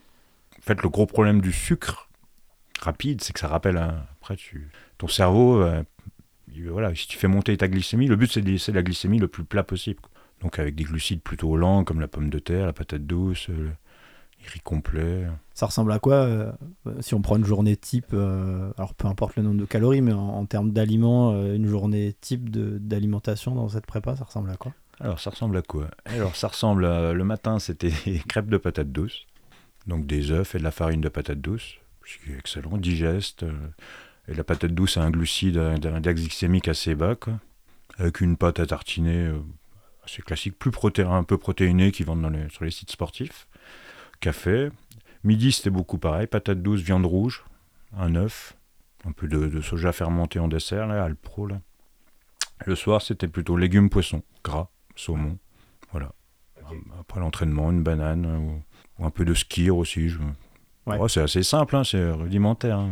Tu prends pas de compléments ou Bah, les compléments, non, non, non. En fait, une bonne complémentation, c'est euh, enlever les, qui- est carencé dans ton corps. quoi. Donc ma supplémentation, elle est la même toute l'année. Vitamines, minéraux, oméga 3 et magnésium. euh, Voilà. C'est ça, euh, plus. toute l'année. bah non, non, en fait, oui, oui. Oui, non, une belle supplémentation. Et il faut savoir qu'aucun bodybuilder ne prend de supplément euh, qui te vendent sur le... Ouais. Ça sert à rien du tout. Tu cherches de l'aliment, euh, tu cherches de l'aliment solide qui remplit ton estomac. hein. Tu vas pas chercher à boire une poudre protéinée Ouais, ouais, c'est qui va te, qui va te faire donner. Il y a un nutritionniste dernièrement aussi euh, qui, je crois que c'était sur le live UTNB qui disait euh, toutes les poudres qu'on te vend de de réc... enfin, Oui, part d'effort, etc. Il disait une bonne soupe bien salée, euh, de l'eau Ah et bah, en avant. Quoi. Je suis convaincu depuis le début que c'est. Oui, Ouais. oui, bah, après, je crois que c'est une des plus grosses entreprises mondiales, hein, le supplément alimentaire, hein, en termes de chiffres et tout. Parce que, bah, voilà, hein, je les vois tous, hein, les jeunes qui arrivent à la salle à 16-17 ans, la première Ils chose qu'ils me demandent, c'est hein. qu'est-ce qu'il faut acheter comme protéine euh, Il faut que j'aille au décathlon, je prends laquelle Parce que dans leur inconscient, le, le, le, le milkshake protéiné, ça va leur faire prendre du muscle. Parce qu'ils n'ont aucune notion de diététique. quoi. Pour eux, protéine égale muscle. euh, En poudre, ça fait un effet différent que dans l'alimentation. Ouais. S'ils savent pas que dans leur morceau de saumon, il y a autant de protéines que dans leur milkshake, mais c'est un manque de connaissances, c'est tout qui amène à, à consommer des choses comme ça. Puis on est tous comme ça, on rêve tous d'avoir une pilule pour maigrir, une pilule pour prendre du muscle, une pilule pour courir plus vite. Il n'y a rien qui existe en fait. hein. Tu sais, l'alimentation, c'est c'est holistique, c'est un truc global. Il n'y a pas Ouais. un super aliment, il n'y a pas un aliment qui va te faire maigrir ou un autre grossir. ou- C'est Comment t'es arrivé à. Enfin, tu vois, de- du jeune de 14 ans qui pousse une- la porte d'une salle de muscu qui, j'imagine, en diététique n'y connaît rien et qui, ah bah non, t'es comme qui, tout fait le monde. repas, hein. qui fait repas. ton euh, pro de protéines en cachette. Ouais, euh, c'est tiens, ça. ah, ça y est, je, je ressemble à mes idoles. T'achètes les magazines euh, en librairie. euh, Ouais. dis, Ah ouais, dans deux ans, je suis comme ça, c'est sûr. Comment t'es passé de ça à aujourd'hui euh, Ben, je sais ce que je mange, je sais comment mettre en place des choses. Ah, Pas de secret, hein, la lecture. hein. Des, des- des centaines, des milliers d'heures de lecture. Ah oui, des livres. Des livres. Maintenant, il y a Internet, il y a des forums. Il y a de- Ça t'a jamais. euh, Enfin, tu vois, avec toute cette expérience-là, d'en faire quelque chose, euh, je sais pas, de suivi d'athlète ou de. Oh, j'ai fait euh, comme ça, oui, en, Ouais. en coaching. Oui, si, si, je pratique un peu. J'ai aidé quand même pas mal de personnes. Mais euh, par passion, pas, pas par Ouais. argent, pas pécuniairement. Déjà, la France, c'est un pays où il faut un diplôme. Oui, c'est vrai. si tu veux être coach, si tu veux être euh, diététicien, il faut que tu aies le diplôme, même Ouais. si t'es pas passionné du tout. Et que... ça t'a jamais, euh, jamais tenté? Non, non, c'est trop. Non, après, je pense que tu t'en lasses quand même. Et puis, c'est pas des- c'est des métiers, euh, voilà, c'est des métiers d'exploiter, hein, c'est des métiers sous-payés, coach. euh, tu fais des cours, euh, tu t'abîmes.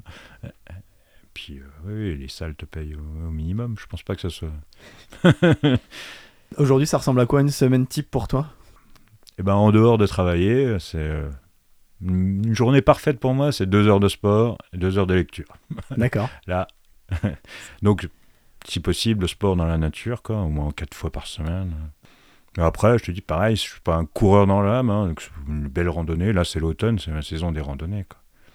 On part Randonnée, sur les course, crêtes au moins deux trois fois par semaine. Oui, vélo. ouais, moi, c'est vraiment la montagne. hein. Je suis un montagnard, je suis pas. Donc, euh, ouais, non, là, là, c'est vraiment la belle saison des randonnées. quoi. Les crêtes sont magnifiques, jaunes, il n'y a plus de touristes.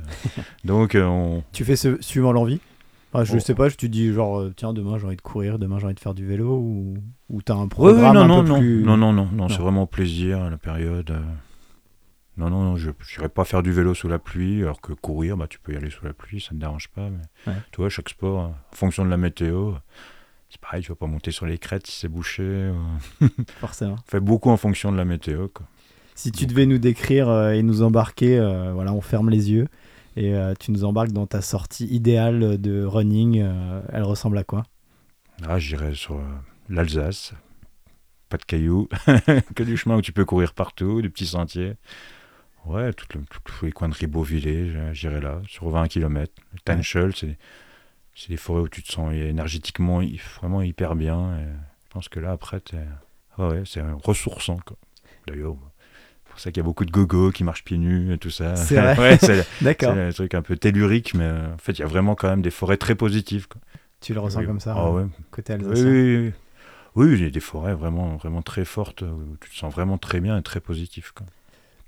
J'ai toujours ce sentiment, euh, même tu vois, dans le repi, je trouve qu'il y a des endroits qui sont, euh, côté Pierre Ah oui. d'Appel, qui sont très, euh, Lumineux. très lumineux, très ah oui, clairs. complètement. Et quand tu ça, bascules c'est- vers Faucon-Pierre, là, C'est ça, c'est lugubre, Ouais, ah, ça sent les pestiférés. c'est ça. non, mais de toute façon, s'ils ont appelé le carrefour des pestiférés, c'est qu'ils mettaient les pesteux là. Et il y a pareil sur la crête de Moyen-Moutier, comme Malfos, tu vois, là, c'était Oui. pareil, c'était un endroit où tu avais tous les, tous les mornais de la peste et tout ça. C'est vrai que c'est des. Tu vois, il y a, y a Il y a- quelque chose de négatif tu- qui se dégage, tu te sens pas bien. Tu ressens des choses, c'est Ouais. vrai. Et, ouais, oui, le massif de Répit est exactement pareil. Tout le côté étival, que je pratique beaucoup plus parce que j'habite du côté là, est vraiment très lumineux, euh, Mhm. sec, euh, plutôt dans le feuillu. euh, T'as toujours le soleil. Et l'autre côté, il a quasiment jamais le soleil. C'est C'est toujours vrai. quasiment dans l'ombre. L'humidité. Euh. Et puis euh, quand là, tu arrives à la période d'automne, que tu commences à avoir le, le brouillard qui Mm. se lève, c'est particulier. Ouais, ce massif Pour- a vraiment deux, deux, deux versants complètement opposés. ouais. C'est ça. Pour Halloween, tu sais de quel côté tu veux aller. Ah bah, bah, après, ça, tu. bah, c'est pareil, tu le pratiques. euh, le ressenti, tu l'as avec les années d'expérience. Tu sens vraiment le positif et le négatif. je. Ça s'explique pas après. hein, a- Ouais. On met le doigt sur quelque chose, on, on ressent, mais il n'y a pas de mots pour décrire tout ça. hein, c'est- À l'inverse, euh, ton pire souvenir en course à pied, en trail, euh, je sais pas, euh, que ce soit en off, comme t'en fais pas mal, ou en course, t'as un souvenir comme ça où c'était grosse galère? Bah, les problèmes digestifs. ouais, sur, je sais pas, c'était quoi le, le Rheinkopf Trail. Là, je, je suis malade. Quand tu vomis au milieu de la course, Ouais, c'est- jamais bon passe. signe. Ouais. T'as- réussi à savoir pourquoi ou- Bah, je- parce que j'étais pas encore au fait qu'il y avait plus de ravitaillement solide avec le Covid. Ah oui, Ça devait être marqué sur une petite ligne que j'ai dû zapper. ok. Et J'étais parti avec mes deux petites gourdes euh, tranquillou, euh, C'était un peu juste. avec des minéraux dedans. Et ouais, j'ai énormément bu et rien mangé. ouais, je pense que. Ton estomac a pas Ouais, je sais pas. Mais euh, j'ai un oui, énorme coup de chaud. Mais... Ouais, non, courir que 20 bornes. J'ai fini quand même, hein, c'était un 40, plus de 40 km. Fini, mais. Non, là, t'es, Pas un bon malade plus de 10 bornes. C'est clair. Ouais, non, je pense que c'est le pire, les problèmes d'estomac. Euh. Et en termes de, de Mais je me bobo, suis euh, jamais blessé. Non. Ouais, c'est ce que j'allais te dire. Ouais. Je me- les deux dernières entorses que j'ai fait, c'est quand j'ai voulu me lancer dans la marque Oka C'est vrai. avec les Mafat. J'ai deux fois la chicane tordue, je les ai mis à la poubelle. Ok, Et depuis, euh, non, j'ai plus jamais eu d'entorse. pas de souci. Non. tu, tu fais attention, euh, c'est un peu à la mode ça, euh, les, le drop de ta chaussure, Ah oui, euh, ouais, etc. ça, c'est le monde du trail, ça. Ouais. Hein, L'équipement, maintenant, euh, on parle de ses chaussures et de sa montre. Tu vois, on J'ai parlait remarqué ça au défi la- des pestiférés, les gens, c'est euh, les grands, quoi tu les cours. grands dialogues, ouais, c'est euh, tes chaussures. Ah oui, les chaussures là, ou la montre. Je pense que comme, enfin, c'est un argument marketing quoi. Oui, c'est un Euh, je- le marketing a envahi le trail euh, complètement. Donc, je- oui.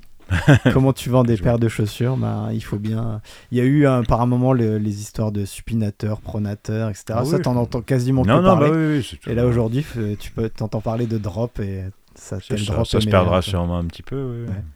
Après, Non, moi, le facteur de mes chaussures, c'est vraiment euh, mes genoux. Ouais. Donc l'amorti, parce que je suis lourd. Donc euh, voilà. tu cherches un, un amorti. Euh, euh, je, prends, je crois que ça fait la septième paire que je prends pareil.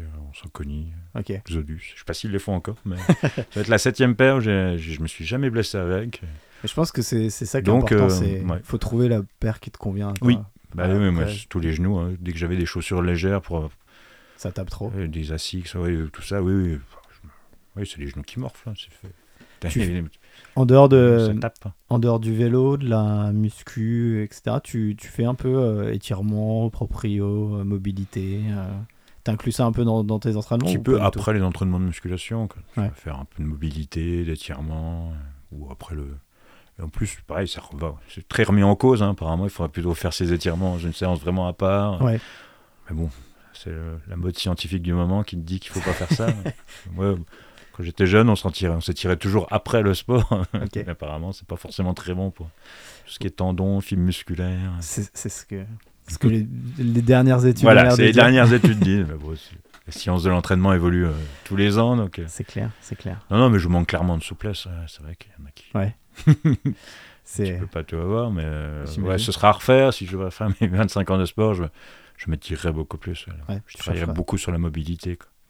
Tu, Surtout que maintenant, il, y tu- a, pareil, il y a des super applications, il y a des choses, tu as les moyens de. de faire des trucs sympas, Ouais, en clair. mobilité, ouais, tu as moyen d'évoluer à l'époque, on n'en parlait pas. mais- Puis, euh, enfin, je trouve que la mobilité encore ce- cet aspect où, ben voilà, c'est euh, c'est ma mère qui va faire son yoga. euh, sans, Non, non, sans- oui, oui, oui. Alors qu'il y a ouais. vraiment des choses qui sont Non, extrêmement difficiles et qui sont, enfin, qui vont chercher des muscles que tu ça. devinerais pas. Non, non, la Et- mobilité est vraiment revenue sur le devant de la scène avec le, bah, un peu l'émergence du crossfit. Quoi. Ouais. Où tu as tellement de mouvements d'haltérophilie, de clés et tout ça, que si tu pas de mobilité, bah, t'exploses. Hein. Ça t'a jamais tenté euh, cette euh, mode qui est arrivée là de la, de la force euh, pense que CrossFit euh Je pense, le crossfit, en fait, ils font vraiment tout. Quoi. Ouais. Maintenant, ils te préviennent même plus. Tu t'es, t'es au courant la veille de l'épreuve que tu vas avoir. quoi. Moi, ils mettent du trail, de la Ouais, que vitesse, du dire, VTT, ouais. Euh, du tir à la corde, du tir à l'arc, euh, de la force. euh, Je suis vraiment- déjà tombé sur, euh, sur l'équipe, tu vois, des compétitions de. CrossFit. C'est ça qui m'impressionne. Le meilleur plus, français quoi. de Saint-Dié. hein, donc, Oui, c'est vrai. Willy Georges, qui, a fini 20e mondial. là, encore. Mais c'est ça qui est impressionnant chez eux, c'est que les gars, il, court, il court le 5 km en moins de 20 minutes. hein, il Ouais. fait 92 kilos. Donc, ça te dit, ouais, t'as de la- truc Non, de non, et ils sont complètement. ouais, ils sont... Et cette, cette pratique-là, non, ça t'intéresse Je pense que je suis honnêtement trop âgé pour faire ça. euh, C'est un- vraiment un, c'est un sport qui est très sujet aux blessures. quoi. Ouais. Il faut commencer, je pense, très jeune, quand, euh, justement. Il faut travailler en même temps la mobilité et tout ça. Je pense qu'à part me blesser, je trouverais pas grand-chose. D'accord. Mais euh, oui, oui, sinon, euh, non, non, il faut comme. C'est très technique. Quoi. T'attribues à quoi euh, le fait de, de jamais avoir eu de bobo ou de gros bobo, comme tu le de jamais être dans l'extrême, justement, comme le- chercher la performance pure, euh, que ce soit en force pure. euh, j'ai jamais cherché ça vraiment. D'accord. L'aspect du toujours plus fort, toujours plus vite, toujours. euh. Ouais. Et voilà, quand tu gardes une marge de réserve, tu te blesses pas, mais si tu, si tu vas vraiment à fond, bah, Ça casse. ouais, bah ouais, les tendons et tout ça. ouais. Il y a un, un aspect qui est moi, je- très très mis en avant maintenant, je trouve, et qui est primordial, c'est la progressivité, quoi. C'est que C'est ça. c'est sûr que si L'adaptabilité, Ouais, la progressivité. Avant, ça n'existait pas, personne n'en parlait. hein. Aujourd'hui, quand tu cours avec un débutant, c'est c'est extrêmement compliqué de lui faire comprendre. Bah, Qu'il tu faut- peux pas peut passer. pas faire 40 Ouais, km c'est de ça, ça. demain. On est pas, nous, on n'a pas commencé comme ça. Et puis, euh, ouais, et puis même, enfin, même 10 km, quand Oui, tu même, passes du ouais. canapé à 10 km, c'est une marche déjà énorme, quoi. Mais ceux-là, généralement, ils... tu les vois pas longtemps. Quoi. Non. Ouais, ils- ou, alors tu, ou alors tu fais comme moi, tu te blesses, et puis après tu fais, tiens, pourquoi je me suis Oui, blessé? Oui, ça y est. Mais il y en a qui- il y en a qui insistent quand même. hein. Je- Il y en a qui se blessent tous les ans et qui font toujours. Je refais pareil. J'en ai quelques-uns à la salle de sport. Ils recommencent la même chose. Non, non, ouais, effectivement, la- l'adaptabilité est extrême. euh, En musculation, comme en trail, comme dans tous les sports, Ouais. tu peux pas faire des choses euh, décemment. Tu peux pas commencer par où j'en suis moi aujourd'hui. Moi, je récupère les fruits de 25 ans de sport. D'accord. Donc aujourd'hui, euh, voilà, c'est ce que je récupère. Donc je peux me permettre. Je sais que mon corps, il va tenir, mais euh, C'est ça qui est difficile, tu vois, dans, dans le trail ou dans la course à pied, c'est qu'en musculation, tu sais très bien que tu vas arriver, tu vas pas soulever une barre à 100 kg. mais non, il faut, aller, il faut, ça. il faut presque, il faut des années pour faire ça. quoi. Alors que, alors qu'en course à pied, il y en a- enfin, je suis le premier exemple. La première course que j'ai fait, c'était un marathon. Euh, et il y a, enfin, courir, c'est pas, c'est pas difficile, tout le monde peut le faire. Mais euh, Oui. est-ce que tu mets le curseur Lever une barre de 100 kg, tout le monde peut pas le faire. En tout cas, pas non, là au moins coup. ça bloque tout de suite. C'est bien. donc, tu te fais écraser en dessous, il y en a un qui, te qui va t'aider à Effectivement, c'est pas comme la course à pied. Oui, tu Ouais. peux pas. Mais bon, si, parce que tu peux en musculation, euh, les... tu vas porter euh, avec ton dos, quoi, par exemple. Tu, Ouais. tu vois, tu vas, tu vas compenser et tu vas faire un mouvement très mauvais où tu vas t'abîmer euh, Ouais. pour mettre plus lourd. C'est ce qu'on voit souvent, c'est les jeunes qui sont dans l'ego et tout ça. Bah, ils veulent mettre lourd, ils veulent mettre lourd, mais ils font un faux mouvement. Ils vont pousser en, basculant les hanches, Ou en faisant des choses de ouais. travers. et- et non, non, bah non. Ça va être tout sauf efficace. Quoi. Et à long terme, ça ne marche pas. Oh oui, même à moyen terme, c'est très. je pense que les tendinites arrivent très, très, très, très vite. Et les mal de dos et toutes les maladies. Tendinite, même tendinite, t'as jamais été trop embêté? Bah jeune, si, bah, bah, quand j'étais dans l'ego, euh, Ouais. toujours vouloir mettre trop lourd par rapport à ce que je pouvais faire, pour défier, pour euh, vouloir regarder les autres. Mais quand tu sors de l'ego, non, tu... décemment, tu peux plus te blesser. Quoi. Puis ton corps s'est adapté, et il a pris le temps. Ouais. Je pense que le gros problème bah, en course à pied, dans tous les sports, c'est ça, c'est cette lutte contre l'ego, le regard des autres. Non, il faut que chacun soit à son niveau, il faut rester humble. Et Puis, puis, euh, sortir un peu des chronomètres, sortir des distances, faire ce que tu peux faire. Déjà, c'est toujours mieux que de rien faire et de rester sur le canapé, hein, même, Ouais. même courir ne serait-ce que 4 km pour commencer. après, c'est la difficulté de sortir de, des modes comme, euh, tu vois, aujourd'hui, il y a Strava, t'en parlais un peu, C'est les, ça. les coms, etc. C'est pour ça que je suis un peu sorti, je mets mon travail en privé, parce que c'est pareil, Ouais. toujours... C'est pour qu'il n'y a pas. Quoi. Mais Mais- La démarche de mettre ton Strava en privé, c'est pour toi ne pas avoir cette tentation de te comparer aux autres ou juste parce que voilà, tu dis bah. Ah, J'aime bien regarder ce que les autres font, je me, je me c'est même pas... c'est- J'aime quand ils réussissent, ou j'aime les voir comme ça, quoi. mais pas pour me comparer à eux. Quoi. Je suis pas coureur, je suis pas... J'adore voir Seb, euh, vous, dans vos aventures, vos ultra-trail. Mais j'adore pour vous, quoi. Je Ah, trouve ça beau, mais Ouais. pas pour me comparer, me dire il faut que je fasse mieux. ou- Tu sais, j'ai pas ce côté compétiteur. Moi, j'ai jamais, jamais, euh, je suis toujours contre moi-même, Par rapport à ce que je peux faire, en ayant conscience. Je- Mais je, je, je- je prends plaisir à voir les autres réussir, quoi. Ouais. Je- ça me, ça me frustre pas. enfin, j'ai pas.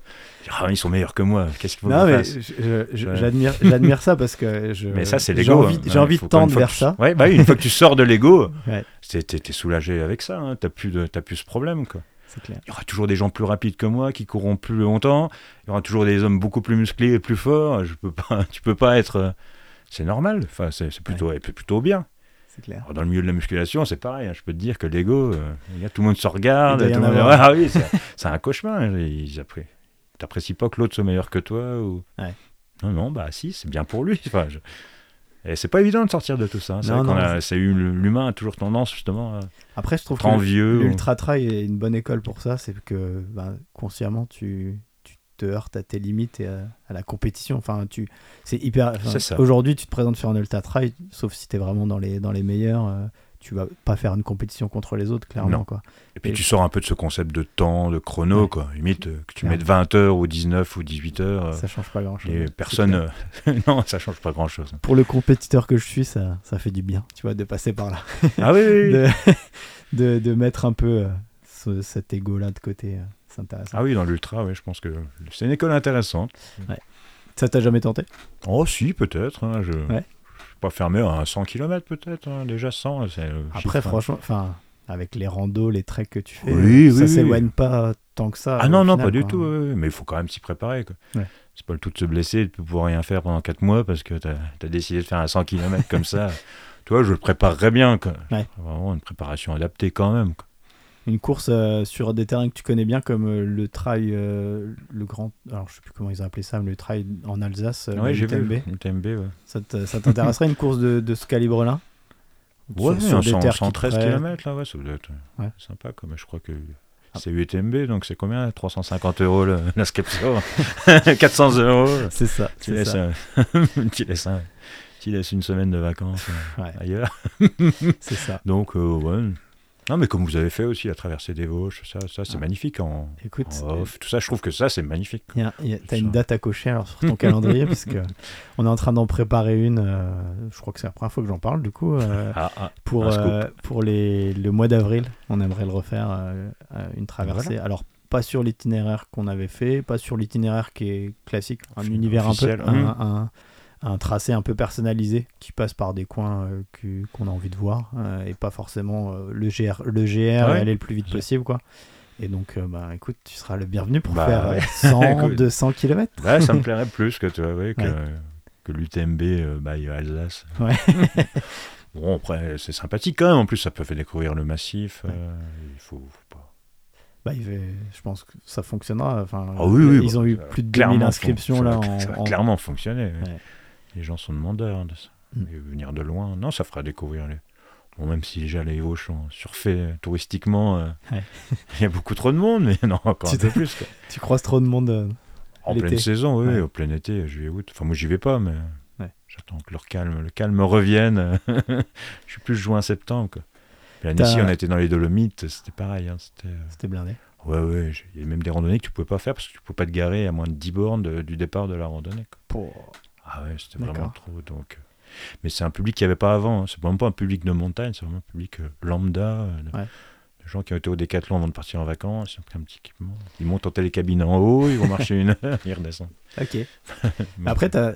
On n'avait pas ça avant le- le Covid, mais bon.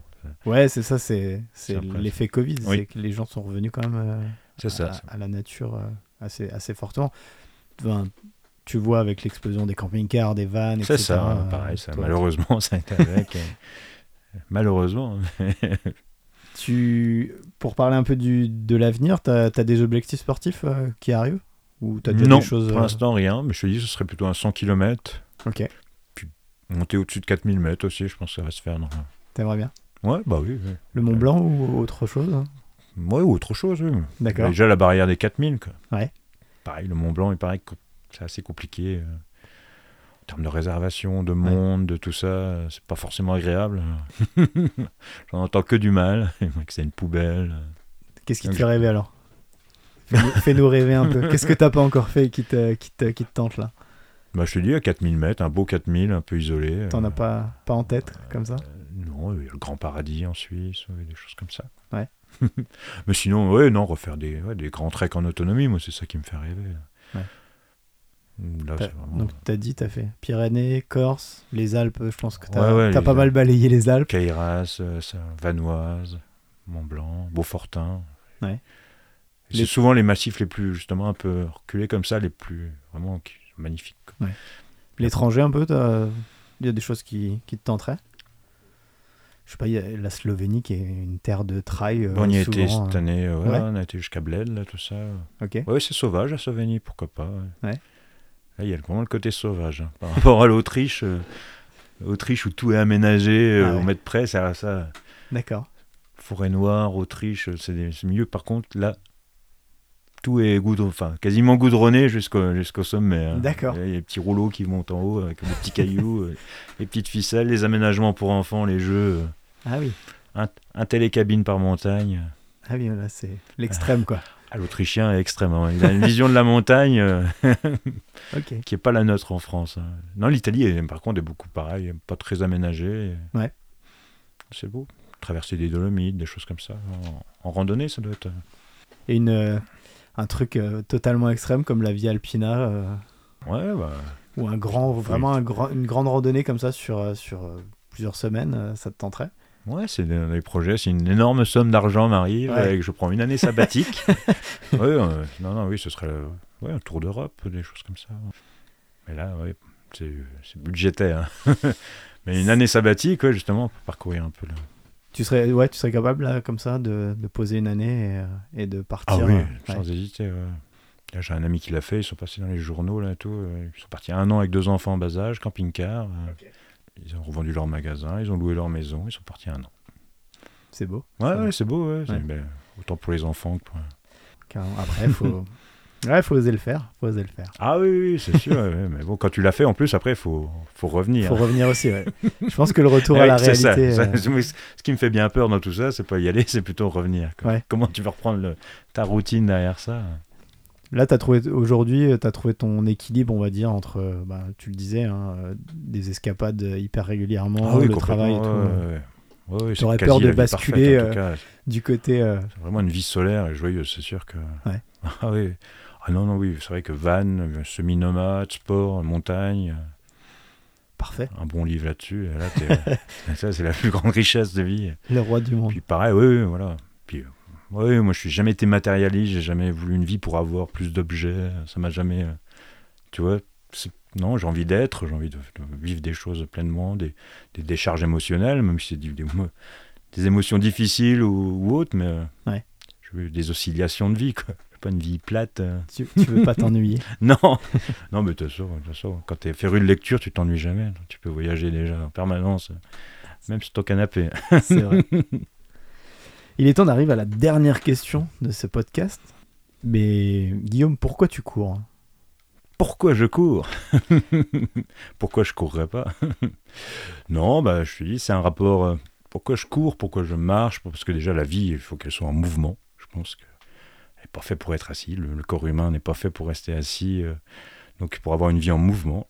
Et, parce que la nature, bah, c'est une église. C'est un lieu où tu te sens tout le temps bien, euh, où il n'y a que des ondes positives. Tu as dit, le bien-être du corps et de l'âme, enfin de l'esprit, tout, tout est lié. Et une fois que tu as goûté à ça, je pense que tu reviens pas en arrière. Quand tu as découvert vraiment le, plaisir d'être en forêt, en montagne. Non, je connais beaucoup qui n'ont jamais franchi le cap parce qu'ils ont peur de la forêt. Étrangement, alors que c'est le lieu où tu es le plus en sécurité. ça, c'est toujours étrange. Il y a cette peur de, l'inconnu. La forêt, bah, ça a toujours fait peur depuis depuis la nuit des temps. euh, L'humain a peur de, de cet inconnu. hein, c'est mystérieux, euh, sa vie. tu es au milieu du vivant. Donc là, vivre, je pense qu'une fois que tu as connu ça, tu reviens plus en arrière. Quoi. Tu peux plus être, plus revenir citadin. Ouais. Je pense que c'est vraiment une belle vie. Donc euh, il faut que les gens se lancent. Et tout. Euh, en t'écoutant, je, je me demande, euh, ça fait une différence pour toi euh, vois, je t'ai demandé pourquoi tu cours, mais euh, au final, euh, ce que tu nous dis, tu pourrais le prendre, euh, ben, que ce soit en vélo, en Ouais, VTT. pour- en pourquoi je vis dehors? euh, Parce qu'il faut, je- la vie est dehors. C'est Toi, peu importe le moyen où tu vas te déplacer, Ah ouais, euh, ouais. ce qui compte, ça, ça va être vraiment ça. la montagne.